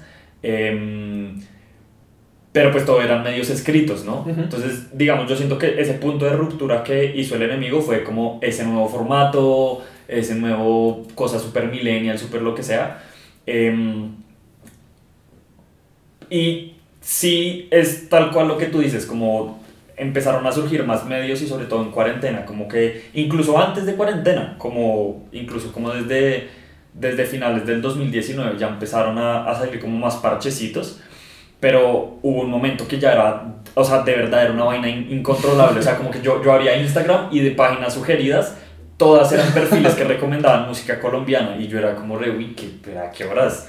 Como muy loco, digamos, en cuanto lo que a mí como Juan Antonio respecta, parce, yo, yo no puedo estar más feliz con esa vaina, o sea, porque ni siquiera, ni siquiera los veo como re, ah, mis hijos, o sea, pues antes, antes los veo como, como colegas, si me entiendes, es como re, cada vez que yo encuentro una página de esa, la sigo, les escribo como, parce, qué chimba, hagamos algo, eh, lo que necesiten, estoy, estoy acá, barica, qué chimba su contenido del putas, lo sigo, me suscribo, lo que sea, o sea, para mí es, es una vaina increíble, o sea, es, es, es tremendo y me emociona mucho como que, que, hay, que hayan estos proyectos. Eh, creo que, eh, pues nosotros tenemos un parche ahí como de, de, colegas periodistas con los que hablamos eh, muy seguido y si hubo como ese tema, si, si lo discutimos en algún momento, como re, ah, es que ahora todos son puras paginitas que se pasan recomendando música y eso no tiene profundidad. Y es como pues marica, ¿usted cómo empezó también? O sea, yo también empecé recomendando música diciendo puras barrabasadas en, en internet. O sea, pues así empieza. O sea, la, la vuelta es... Y por eso te digo que yo, que que a mí me emociona mucho porque, y, y, y digamos, pretendo, eh, ¿cómo se dice? No pretendo, eh, procuro, procuro eh, considerar a todas estas, estas páginas como realmente como compañeros de trabajo, porque, porque es eso, como si uno, si uno, eh, sobre todo en este, en este mundo como tan independiente, si uno apoya al de al lado, hay más chance de que de que todo haga así, porque te lo juro que de los 30 que están de esos perfiles, solo van a quedar vivos 3, porque es como unos se cansan, otros se aburren, otros maricas se gradúan, otros se van de viaje, otros qué sé yo. Entonces, ahorita hay muchos, toca apoyarlos a todos para ver cómo los, los cinco que se mantengan constantes van saliendo más a la luz. Digamos, el trabajo que está haciendo Alter Ego, o sea, sí. pase, yo me le quito el sombrero a Carlos, o sea, ese man, en nada, ¿cuánto, cuánto lleva Alter Ego? ¿Un año, dos años? Más o menos. Y pues, man, como que ya, o sea, ya lo conocen, si me entiendes? Como, pues, y es súper juicioso y es súper constante. Eh, entonces, sí, o sea, a mí eso me parece tremendo. Eh, sí me parece que, que tienen es que aprovechar eso, como que están empezando y como intentar no repetir los mismos errores que cometimos todos nosotros.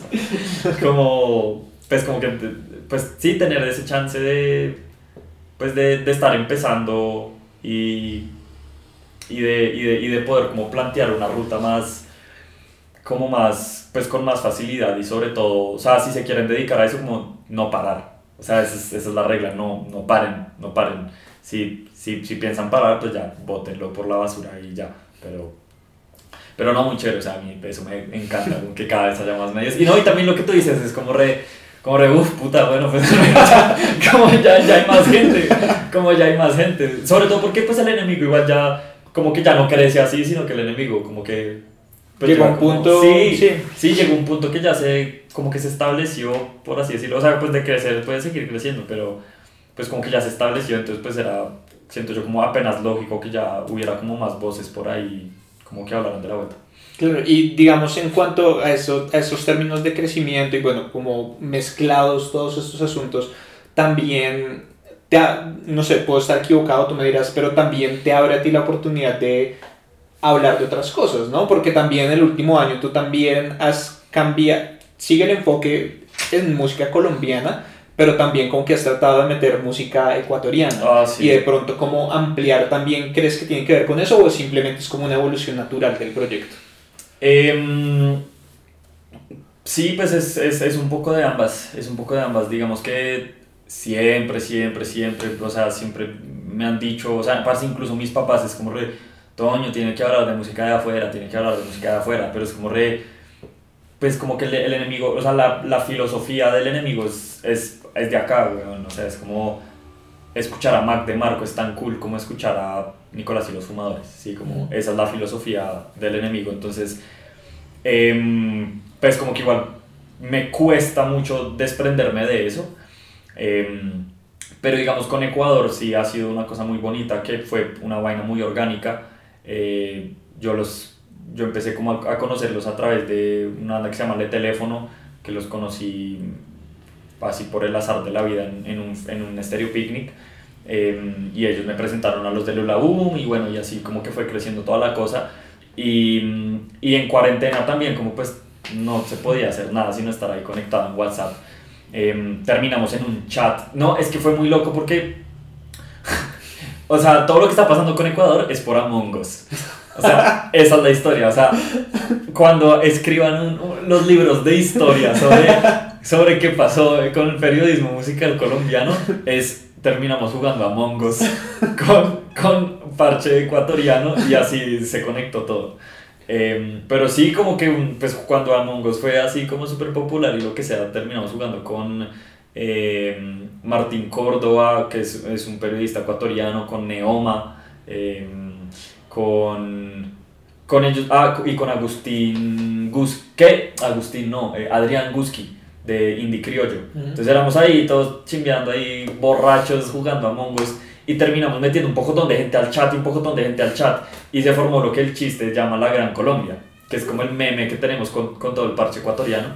Em, y pues sí, ahora como que hay una correspondencia muy bonita entre artistas y medios entre Ecuador y, y Colombia. Em, y, sí, y sí, digamos que ha sido como un interés también del enemigo, como, como que a raíz de eso, como yo al ver que otro país estaba aceptando y estaba como con los brazos abiertos a a ver lo que estábamos haciendo en el enemigo, yo dije como, bueno, no está tan grave si, si no le doy toda la prioridad a Colombia. Y ahí ya entra lo que tú dices, como, como ya hay tantos otros más medios que pueden hablar de todas las otras bandas que hay, entonces yo digo como, bueno, hay otros días haciéndolo, yo puedo ir y reseñar el nuevo disco de, de Da Pound o de, o de, ¿cómo se llama este que acaba de salir? Bueno, el, el, el cantante de Dapa, no me acuerdo ahorita cómo se llama. Em, pero sí, como que ese sí es un interés como a largo plazo. Y pues también reseñé lo de Bad Bunny, lo de Nati Peluso y todo eso. Em, curiosamente también México, o sea, yo nunca he reseñado nada mexicano, pero es el segundo país que más ve el enemigo. A los mexicanos les gusta mucho la, la música colombiana. Y YouTube. Además, o sea, México es como el consumidor número uno de YouTube, entonces pues todo, todo está ahí permeado, pero pero sí, es como una combinación como entre una evolución natural y, y, también a raíz de la pandemia y todo lo que pasó con Ecuador, como de, como que, pues, de a poquito sí quiero... Y, y el chiste de la Gran Colombia también, también como que abrió un poco como esa línea editorial, porque es como, acá se, escuchó, se escucha mucho rap venezolano, entonces como listo, ya hay un país que me interesa cubrir, entonces empecé a reseñar Lil Supa, Acapela, a Listo para capela. a, digamos, el rap, el rap de Venezuela, entonces ya hay, hay, una vuelta. Y pues el indie ecuatoriano está llegando acá mucho. Entonces, bueno, listo, acá ya hay tres países que están cerca, que se pueden contactar, que es fácil entrevistar a los artistas. Digamos, muchos artistas de Venezuela ahorita están viviendo acá en Colombia. Eh, todo eso, entonces como que esa línea editorial de la Gran Colombia es como, bueno, listo, ya puedo expandir fronteras como mucho más fácil, ¿no? Porque, y digamos, el tema de México, o sea, como que cubriría me, y me interesaría cubrir como vainas de México, pero es que, o sea, hay, hay, dos cosas. Uno, yo no conozco tanto, o sea, no estoy tan enterado de qué está pasando en México. Dos, es una industria muy grande, o sea, es Sí. absurdamente gigante. eh, y tres, siento que no lo necesitan. O sea, si me o sea, digamos, yo hago el enemigo porque siento que pues, acá la industria necesita como que todavía la gente siga hablando de la música local, pero es que, parce, o sea, México, ¿para qué? ¿Para qué más? que O sea, ¿de qué le sirve un colombiano hablando música mexicana? O sea, Sí, es que lo- las dimensiones son completamente No, diferentes es porque una inicialmente yo quería hablar como de música alternativa, música independiente en general, entonces empecé como a encontrar muchos sitios de lanzamientos como de música underground y alternativa en Estados Unidos y como global y como vainas así. Y uno ve y listo, aquí en una semana, ahorita no porque es, el comienzo de año y pues las cosas están como quietas, pero en una etapa normal o en, una- en un momento normal pueden salir fácil unas 120 canciones en una semana de música colombiana, que ya de por sí es una sorpresa. O sea, sí, sí, sí. Para alguien que, está, que no está metido, que salgan 120 canciones de música colombiana, lo que quiere decir que entre eso puede haber 4 o 5 EPs, puede haber 1, 2, 3, 4 álbumes a la Sí, semana. Eso ya es increíble, pero uno ve en otros lados y en Estados Unidos literalmente son entre 60 y 100 álbumes a la semana y es como esta vaina uno no la puede escuchar nunca en la vida, entonces Es fue verdad. como, ok, vamos un poquito más locales, vamos a Colombia, vamos a ver qué es lo que está pasando aquí. Y ha, ha sido una buena decisión. Bueno, se, se acabó la batería de la cámara, tuvimos que parar un rato, pero así como para terminar, ¿crees que hay alguna manera adecuada o inadecuada de hacer crítica?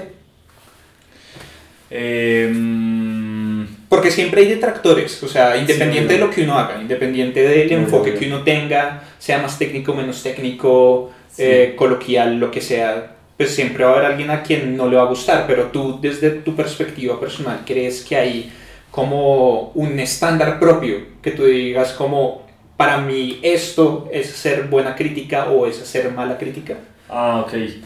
Eh, uf, parce, pues eso es, eso es muy difícil, ¿no? Porque también, o sea, digamos, eso es algo que desafortunadamente, y eso sí, como que me, me he hecho pues la culpa, eh, como que yo tampoco he hecho mucho la investigación de, como de, supongo, como la teoría de la crítica, porque pues también hay, hay libros y hay documentos sobre eso.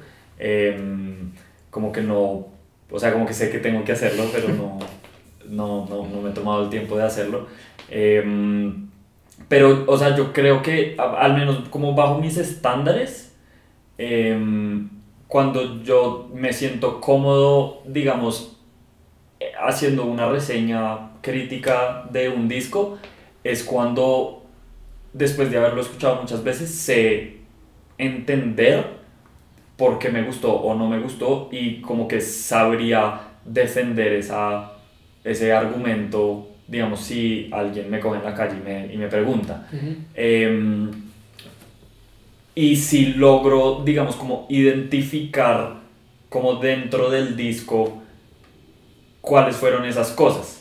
Em, yo tal vez siento que una, una crítica mala o pues como, o sea, sí, como no, no tan bien hecha, por así decirlo, em, de pronto como bajo mis estándares es cuando solo doy un argumento.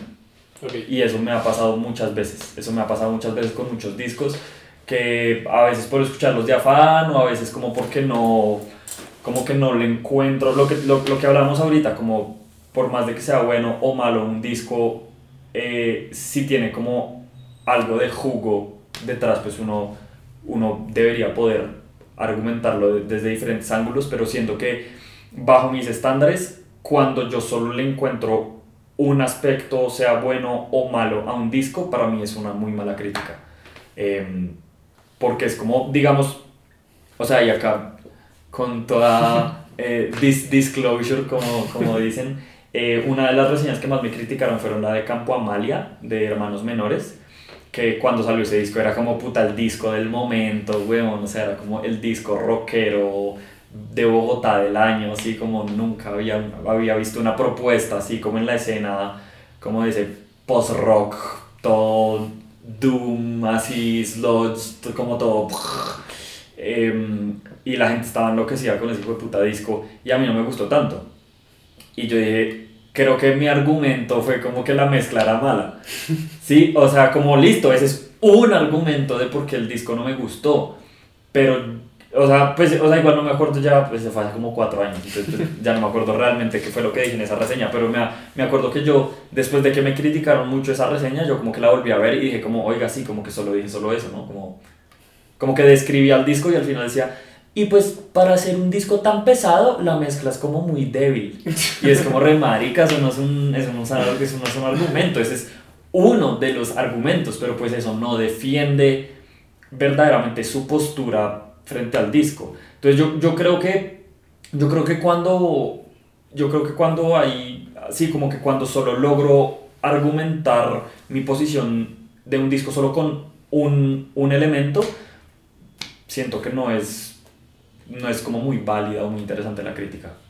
Ok, y desde tu experiencia con los suscriptores que has logrado tener a lo largo de estos años y todo esto, la pregunta puede sonar obvia o puede sonar capciosa, pero ¿crees que hay un público suficientemente interesado en la música nacional independiente como para llevar esta música a, un, a una dimensión diferente? Pues porque muchas personas escuchan lo que está en las radios y escuchan los mismos artistas y escuchan las mismas vainas anglo, las mismas vainas internacionales o la música latina o los mismos artistas colombianos que ya están como en el top de sus carreras, pero muchos de sus artistas independientes la gente no tiene ni idea.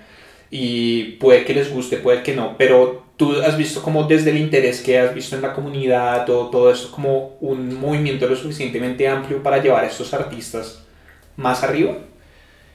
Sí, pues sí y no. Digamos que lo, yo lo que sí siento es que cada vez hay más gente como el fan de a pie, como interesado en, en, en la música como nacional sea el género que sea, eh, como que cada vez hay más público y cada vez hay más gente.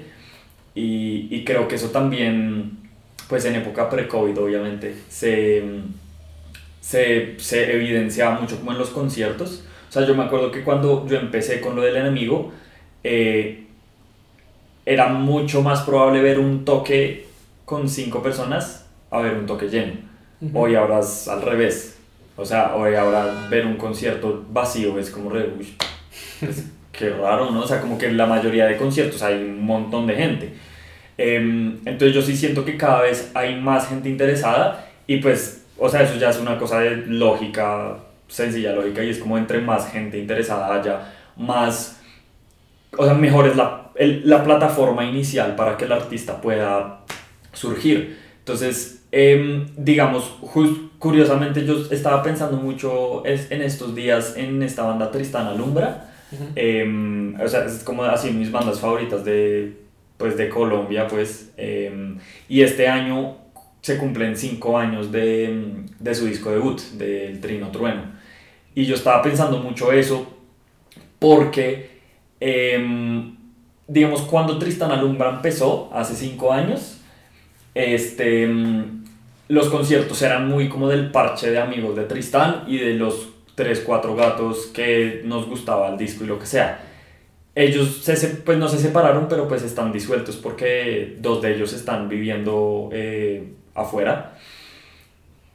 Pero yo digo, si esos manes vuelven y no hay COVID obviamente en un, en un escenario digamos normal y vuelven a tocar, así no hayan tocado los últimos dos años, seguramente van a tener un público cuatro veces más grande. Porque ya hay mucha más gente interesada y seguramente ya hay más gente que los ha conocido a través, marica, de las reseñas que le hemos hecho, de entrevistas que han salido, de los otros discos que han sacado ellos. Como que ya, como hay una curiosidad em, eh, comunal, por así decirlo, ya hay una curiosidad como de, de, del, del público en general ya hay más chance que esos discos, incluso de hace cinco años o más, vuelvan a, a, a surgir y se crezcan esas, más esas audiencias. Lo mismo para, para bandas nuevas, lo mismo para bandas nuevas, ¿sí? Como sale una nueva banda y ya tiene un, un chance mucho más alto de que la logre, ¿sí? Un chance mucho más alto de que empiece a tener una audiencia, un chance mucho más alto de que eh, logre estar en... en parce, o sea, lo, lo, que pasó con Ed y Eigitan Chanclas este año. O sea, como que, ah, pues el año pasado, digo. Pero, digamos, Ed e Eigitan Chanclas prácticamente no existían. Sacaron su música en el primer trimestre del 2020 y en el último trimestre del 2020 ya pues estaban en todas las publicaciones, en todos los tops, en todos los festivales, estaban, eran, pues son, fueron, en, en, en mi humilde opinión, como los dos proyectos indies más claves de Medellín el año pasado. Eh, entonces yo, y, y, eso es literalmente un fenómeno de que cada vez hay más gente interesada en la vuelta, más medios obviamente uh -huh. también, pero, pero pues el público, como esa curiosidad generalizada, sí es algo muy, muy clave.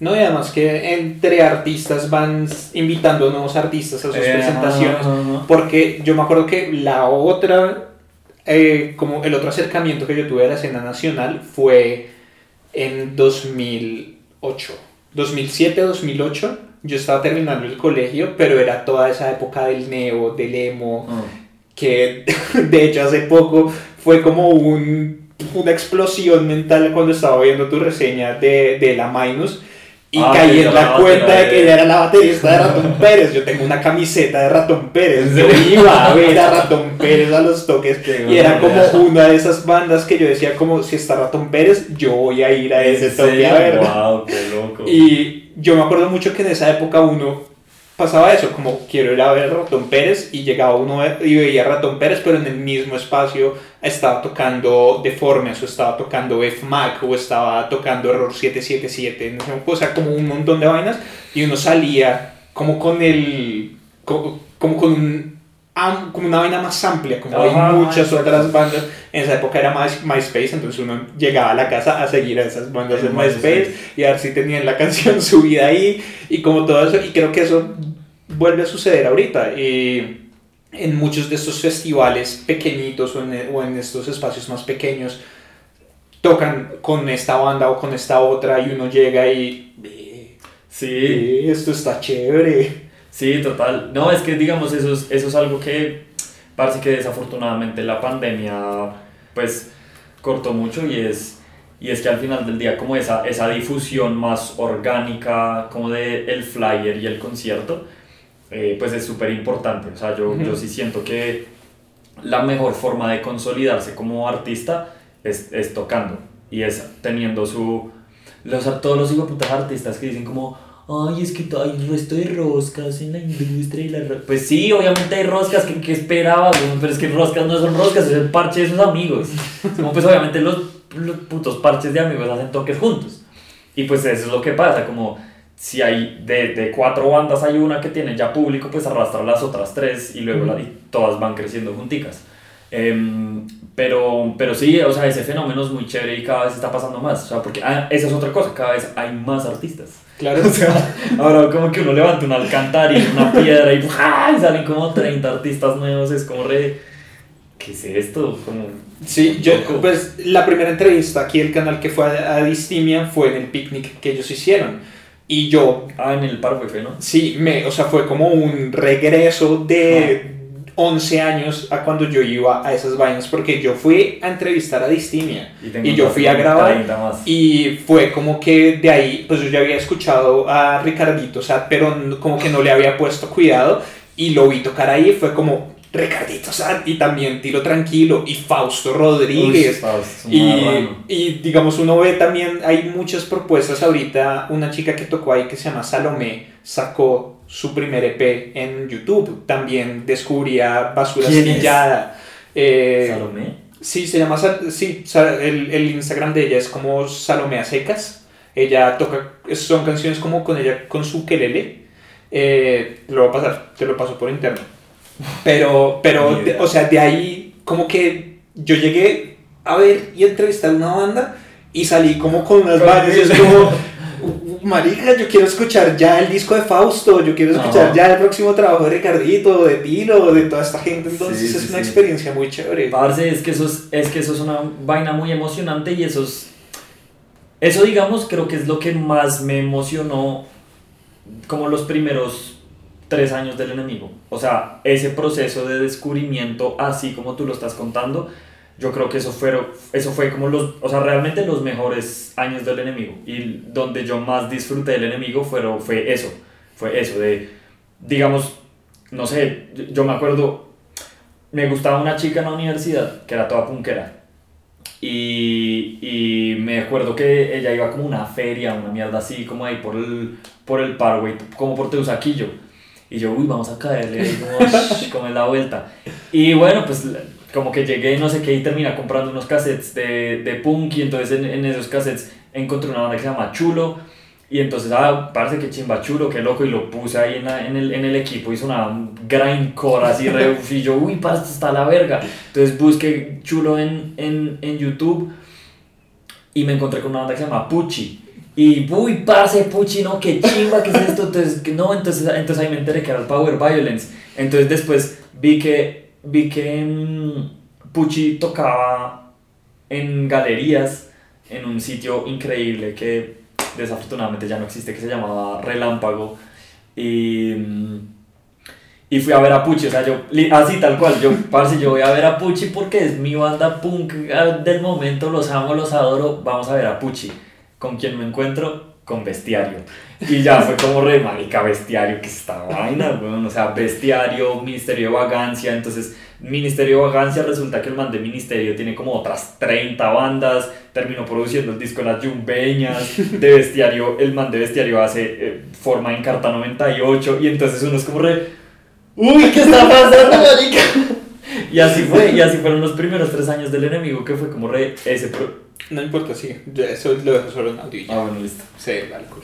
Y entonces, y entonces fue eso, fue como, es, ese proceso es increíble, y yo siento que ese, ese proceso también es, es, algo que tienen que aprovechar los medios independientes, eh, porque tenemos la facilidad, porque tenemos además como, eh, asumo yo como el ímpetu, como de que estamos medianamente jóvenes, eh, pero, pero digamos, es muy chévere como, como, como ir a los toques con tranquilidad y como y poderse emborrachar con los artistas como que uno admira.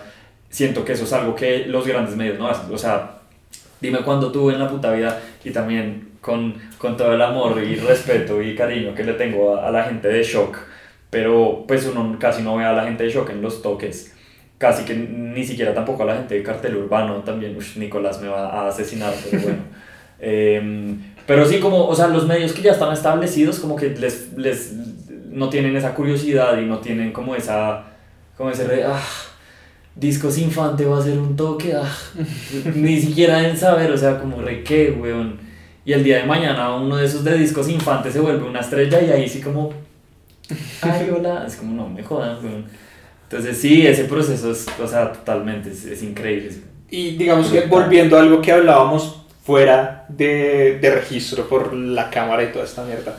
Eh, ahorita estábamos hablando de discos en físico y toda esta vaina. Ese era otro proceso que yo no alcancé a vivir con la música colombiana, pero digamos me gustaría mucho vivir de nuevo, porque yo lo viví sobre todo como con la música anglo. Yo escuchaba muchísimo My Chemical Romance. Ah, era sí, como mi banda top. Sigue siendo mi banda top. Okay. Si ahorita My Chemical Romance saca un disco, yo estoy ahí Ay. de primero comprándolo, sea como sea. Claro, eh, claro. Pero ellos, uno compraba el disco y leía los folleticos y Sí, al final estaban sí, los agradecimientos. Ajá, ajá. Y como ellos también hacían parte como de su escenita, entonces que gracias a The Used y a no sé quién, entonces uno, uy, pero ¿quién es ¿Quién esta es gente? ¿Quién es? The Used? Entonces se iba y escuchaba The Used y ellos, no, que gracias a No Use for a Name. Y uno, pero ¿quién es No Use for a Name? Entonces Claro, se claro, iba y claro, escuchaba y como que eso a mí me hace mucha falta de los formatos físicos, es re de mi parte, pero a mí para mí la música se escucha de manera perfecta en un formato físico. Sí. La experiencia de comprar un disco también es la experiencia de descubrir una banda. Porque yo mucho, en esa época uno no sabía qué había ahí. Uno compraba un CD porque había escuchado el sencillo. Ajá, y le gustaba. y era como, a ver, Sí, con sí, qué otras O 15 por canciones. portadas a veces. Sí. Y digamos que a mí eso me hace el resto de falta. O sea, sí, yo ahorita pues escucho todos los discos completos de los artistas y como que voy escuchando así, pero como el riesgo de la apuesta. O sea, como el hecho de que aquí está mi plata metida y le metí la plata a una vaina que no tengo ni idea y puede salirme una cosa, una chimba o puede salirme una porquería. Y creo que uno también aprende a, a apreciar más la música. Porque uno le metió la plata, o sea, es como me, me gasté mis ahorritos de en ese momento cuando yo estaba en el colegio, me gasté mis ahorros porque no compré onces o porque cualquier vaina o lo que me regalaron de cumpleaños y me lo compré este disco, me voy a escuchar todas las canciones y me lo voy a repetir una y otra vez que ahorita es la cultura de la inmediatez, es como escucho una vez y ya. Sí, de acuerdo. Sí, es que eso es, que eso es lo que tiene chévere el, el formato físico y es que como que a uno lo obliga a tener una relación literalmente física con, con la música y como que cada, cada disco literal que uno compre va a tener una historia detrás. Es como, este lo compré en el Tower Records de Andino, que era como una chimba y ya no existe. Este lo compré, que me lo encontré, parce, en una biblioteca, en una tienda en el centro.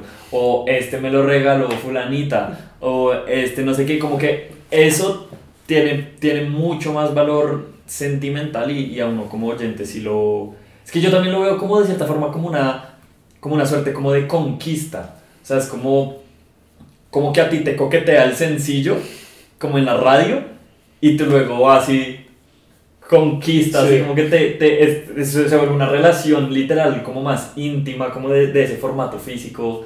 Entonces sí, sí, de acuerdo, ¿no? Eso, eso hace mucha falta.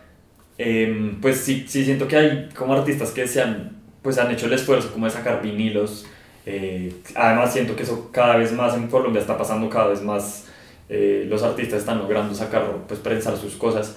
Eh, pero sí, y, también con Instagram como que ya los agradecimientos, como que etiquetan a la persona en una historia y ya. Pero sí, no, qué chingada los formatos físicos. Sí, y mira que me pasó una vaina muy chistosa cuando empecé a comprar otra vez vinilos. Y es que yo todos los CDs, mi mamá trabaja en San Andresito, de la 38, y hay un, donde ella trabaja, eh, había un local de discos y yo ahí compré casi, casi todos mis, mis CDs, los compré y me conocían y era como, no, me los conseguían cuando me, me aficioné el resto My Chemical Romance, que aquí todavía solamente llegaba el Three Cheers for Sweet Revenge. Yo quería escuchar el primer álbum de ellos y era como, pero no se encontraba y allá me lo consiguieron, o sea, era mi tienda de discos. Después empecé a comprar vinilos y me fui al centro, a Omni Ah, y, subí al, segundo al, al, segundo piso, empecé a mirar, ta, ta, ta, ta, ta. Entré a una tienda, entré a otra tienda, entré a otra tienda, entró a una tienda y de pronto veo a mi vendedora. No te creo. Y yo, ¿qué, qué, qué pasa? Y es que el donde yo compraba discos en San Andresito era otra sede de ese de allá del centro y era como marica estoy comprando discos en la misma tienda 10 años después de que dejé de comprar discos. No te creo, qué putas. Fue una, una vaina así bien rara y bien chévere. Uf, marica, no, eso está tremendo. No, y ahorita cazar vinilos también es otra vaina. Uno irse a sentarse a una tienda. Y dele, el digging. Además que la, esa cultura vinilera se, se, pues, se volvió un furor, una locura. Sobre todo también como esos discos usados y ahorita como que el rap también está como en auge y todo eso como que el, la cuestión vinilera también está súper apetecida, pero sí, en el centro, sí, el centro es el lugar, pues como para, para vinilos usados y eso. Sí, para nuevos pues hay un montón de tiendas, pero... Pues sí, aunque hay que tener cuidado, pues digamos que las tiendas del centro son muy cuidadosas. Y digamos que si uno va y uno encuentra algo, lo, pues, lo encuentra bien la mayoría del tiempo eh, porque están la Gran Manzana y todas estas vainas. Yo una vez fui a la Gran Manzana y encontré como un disco de los Gypsy Kings y yo como, ve, era como un grandes éxitos. Y estaba así. mega rayado algo No, y, y, eran como todas las canciones de los Gypsy Kings que a mí me gustaban, estaban ah. ahí, pero yo iba de afán, entonces lo compré, ta, ta, ta, y llegué a la casa re emocionado como, sí, voy a escuchar los Gypsy Kings y había otro disco adentro. Ay, qué mierda. Entonces me devolví y no, no lo ubicaron y me, me dijeron como, no, baila Sí, no, tocó cambiarlo. Y terminé como con un disco, con un vinilo de música tradicional china. ¡Qué putas! pero tampoco me arrepentí. También fue como una vaina chévere. Claro, claro, claro. Ya como para ir terminando, ¿qué, Bueno, dos preguntas. Una, como el enemigo y con la experiencia que tienes durante todos estos años, ¿qué sugerencias le das a medios nuevos como Cadencia aquí o como todos los otros medios nuevos que están comenzando? Eh, como, sí, ¿qué sugerencias les das? Y la otra, ¿qué proyectos colombianos actuales recomiendas? eh, uf, parce, pues, o sea, a, a, los proyectos que están ahorita como empezando, eh, pues como que sí les, les aconsejo como que, como que se tomen la labor como de, de, de que es pues periodismo, ¿sí? Eh, eso es algo que, pues como te comentaba como al, al, principio de la entrevista, pues que hasta ahora incluso yo estoy como empezándome a creer el cuento, eh, pero pues como que si, si se busca como eh, que el proyecto tenga como una, un impacto como profundo eh, en, en, pues al final sí la historia como de la música en, en, en, el país pues sí es como buscar tener ese rigor de, de periodista, ¿sí? como que no se quede solo en páginas de Instagram que recomiendan música o que no se quede como en, en entrevistas como de entretenimiento, como de, no sé, cuál es tu color favorito, cuáles son tus influencias, bueno, es como pero eso, eso por un lado. Eh, pues, y, y, pues eso también, volviendo a lo que hablamos ahorita, como de aprovechar la cercanía que, porque es que la industria parte de la música en Colombia es tan chichipata, o sea, es como, en serio, es tan pequeñita que uno tiene como a la distancia de un WhatsApp al artista que quieras. Entonces, pues como aprovechar eso, pero pues tomárselo muy en serio, marica, tomárselo muy en serio, eh, teniendo en cuenta que cada publicación que uno haga es un documento, o sea, es un, un documento para la posteridad.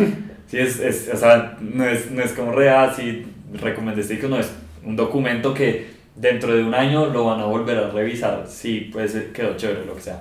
Eh, eso por un lado y por el otro lado, pues como intentar ser constantes. O sea, que, que la constancia sea algo cada 15 días o algo cada mes o algo cada semana o algo todos los días, pero constancia, constancia, constancia, constancia.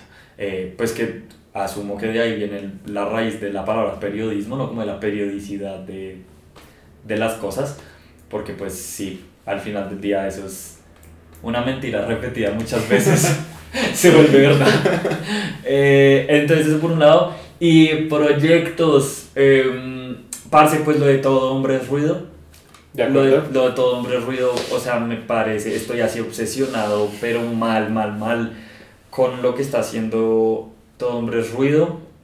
Eh, lo, que está, lo que va a sacar Comba, eh, él, él, no ha publicado casi canciones, pero pues él es, él es muy cercano, digamos, como a mi parche, entonces como que ya pues he escuchado así como eh, maquetas y, y, como premezclas de lo que ha hecho y me parece que como que Comba y como el, el, el parche de, de, lo que te comentaba, como del orfanato, que son Muisca, Wisda, eh, sí, ellos tres principalmente, como que siento que le van a, aportar como una sazón muy, muy refrescante como al rap en Bogotá, porque ya pues, llevamos como cinco años escuchando Mois y Alcohólicos, y bueno, no más, no quiero escuchar Alcohólicos nunca más en mi vida. Eh, ellos eh, Indiazo, me parece que Indiazo, parce, o sea, de verdad, de verdad que en dos años va a ser de los mejores raperos de Bogotá. O sea, el EP que sacó el año pasado es una mierda demasiado impresionante. Es impresionante. Entonces ellos, eh, ¿quién más? ¿Quién más? Ah, uff, Anarquía. Pues ella ella, es que yo nunca he entendido bien, esa vieja es muy rara. Es, yo no sé si todavía el nombre de ella sea Anarquía Rap, porque ahorita se, se cambió el nombre como a K-Lynch, eh, pero ella es, una, ella es una rapera de, de Madrid, Cundinamarca.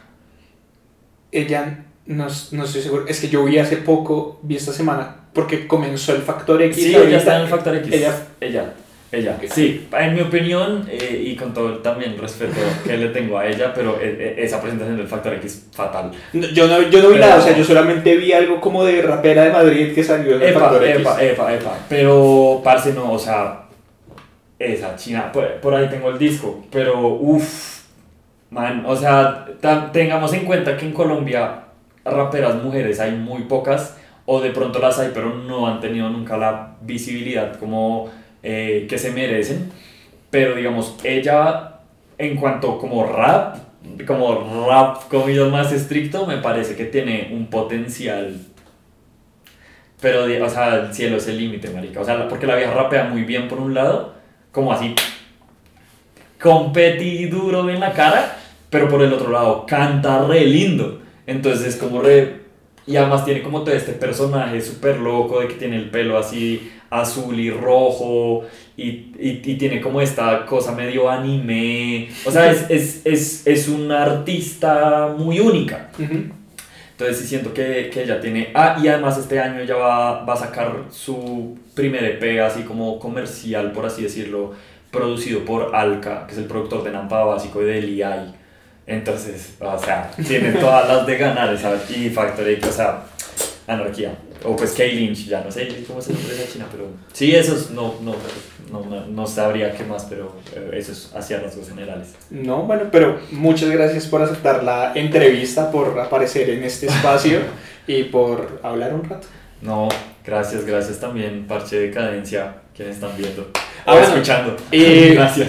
Con, cierro como comencé. Mi invitado necesita esta presentación y nos necesitan saber dónde seguirlo, probablemente, pero en dónde te pueden encontrar en las redes. Parce, el enemigo Col es igual en todas. El enemigo Col, Col de Colombia. Eh, sí, ya, el enemigo Col. De Twitch a Twitter a Instagram a todo, hasta Discogs. Entonces sí, el enemigo Col. No, parce, muchas gracias, la verdad, qué chimba. Y gracias a los que nos están escuchando, los que nos vieron y nos están escuchando en este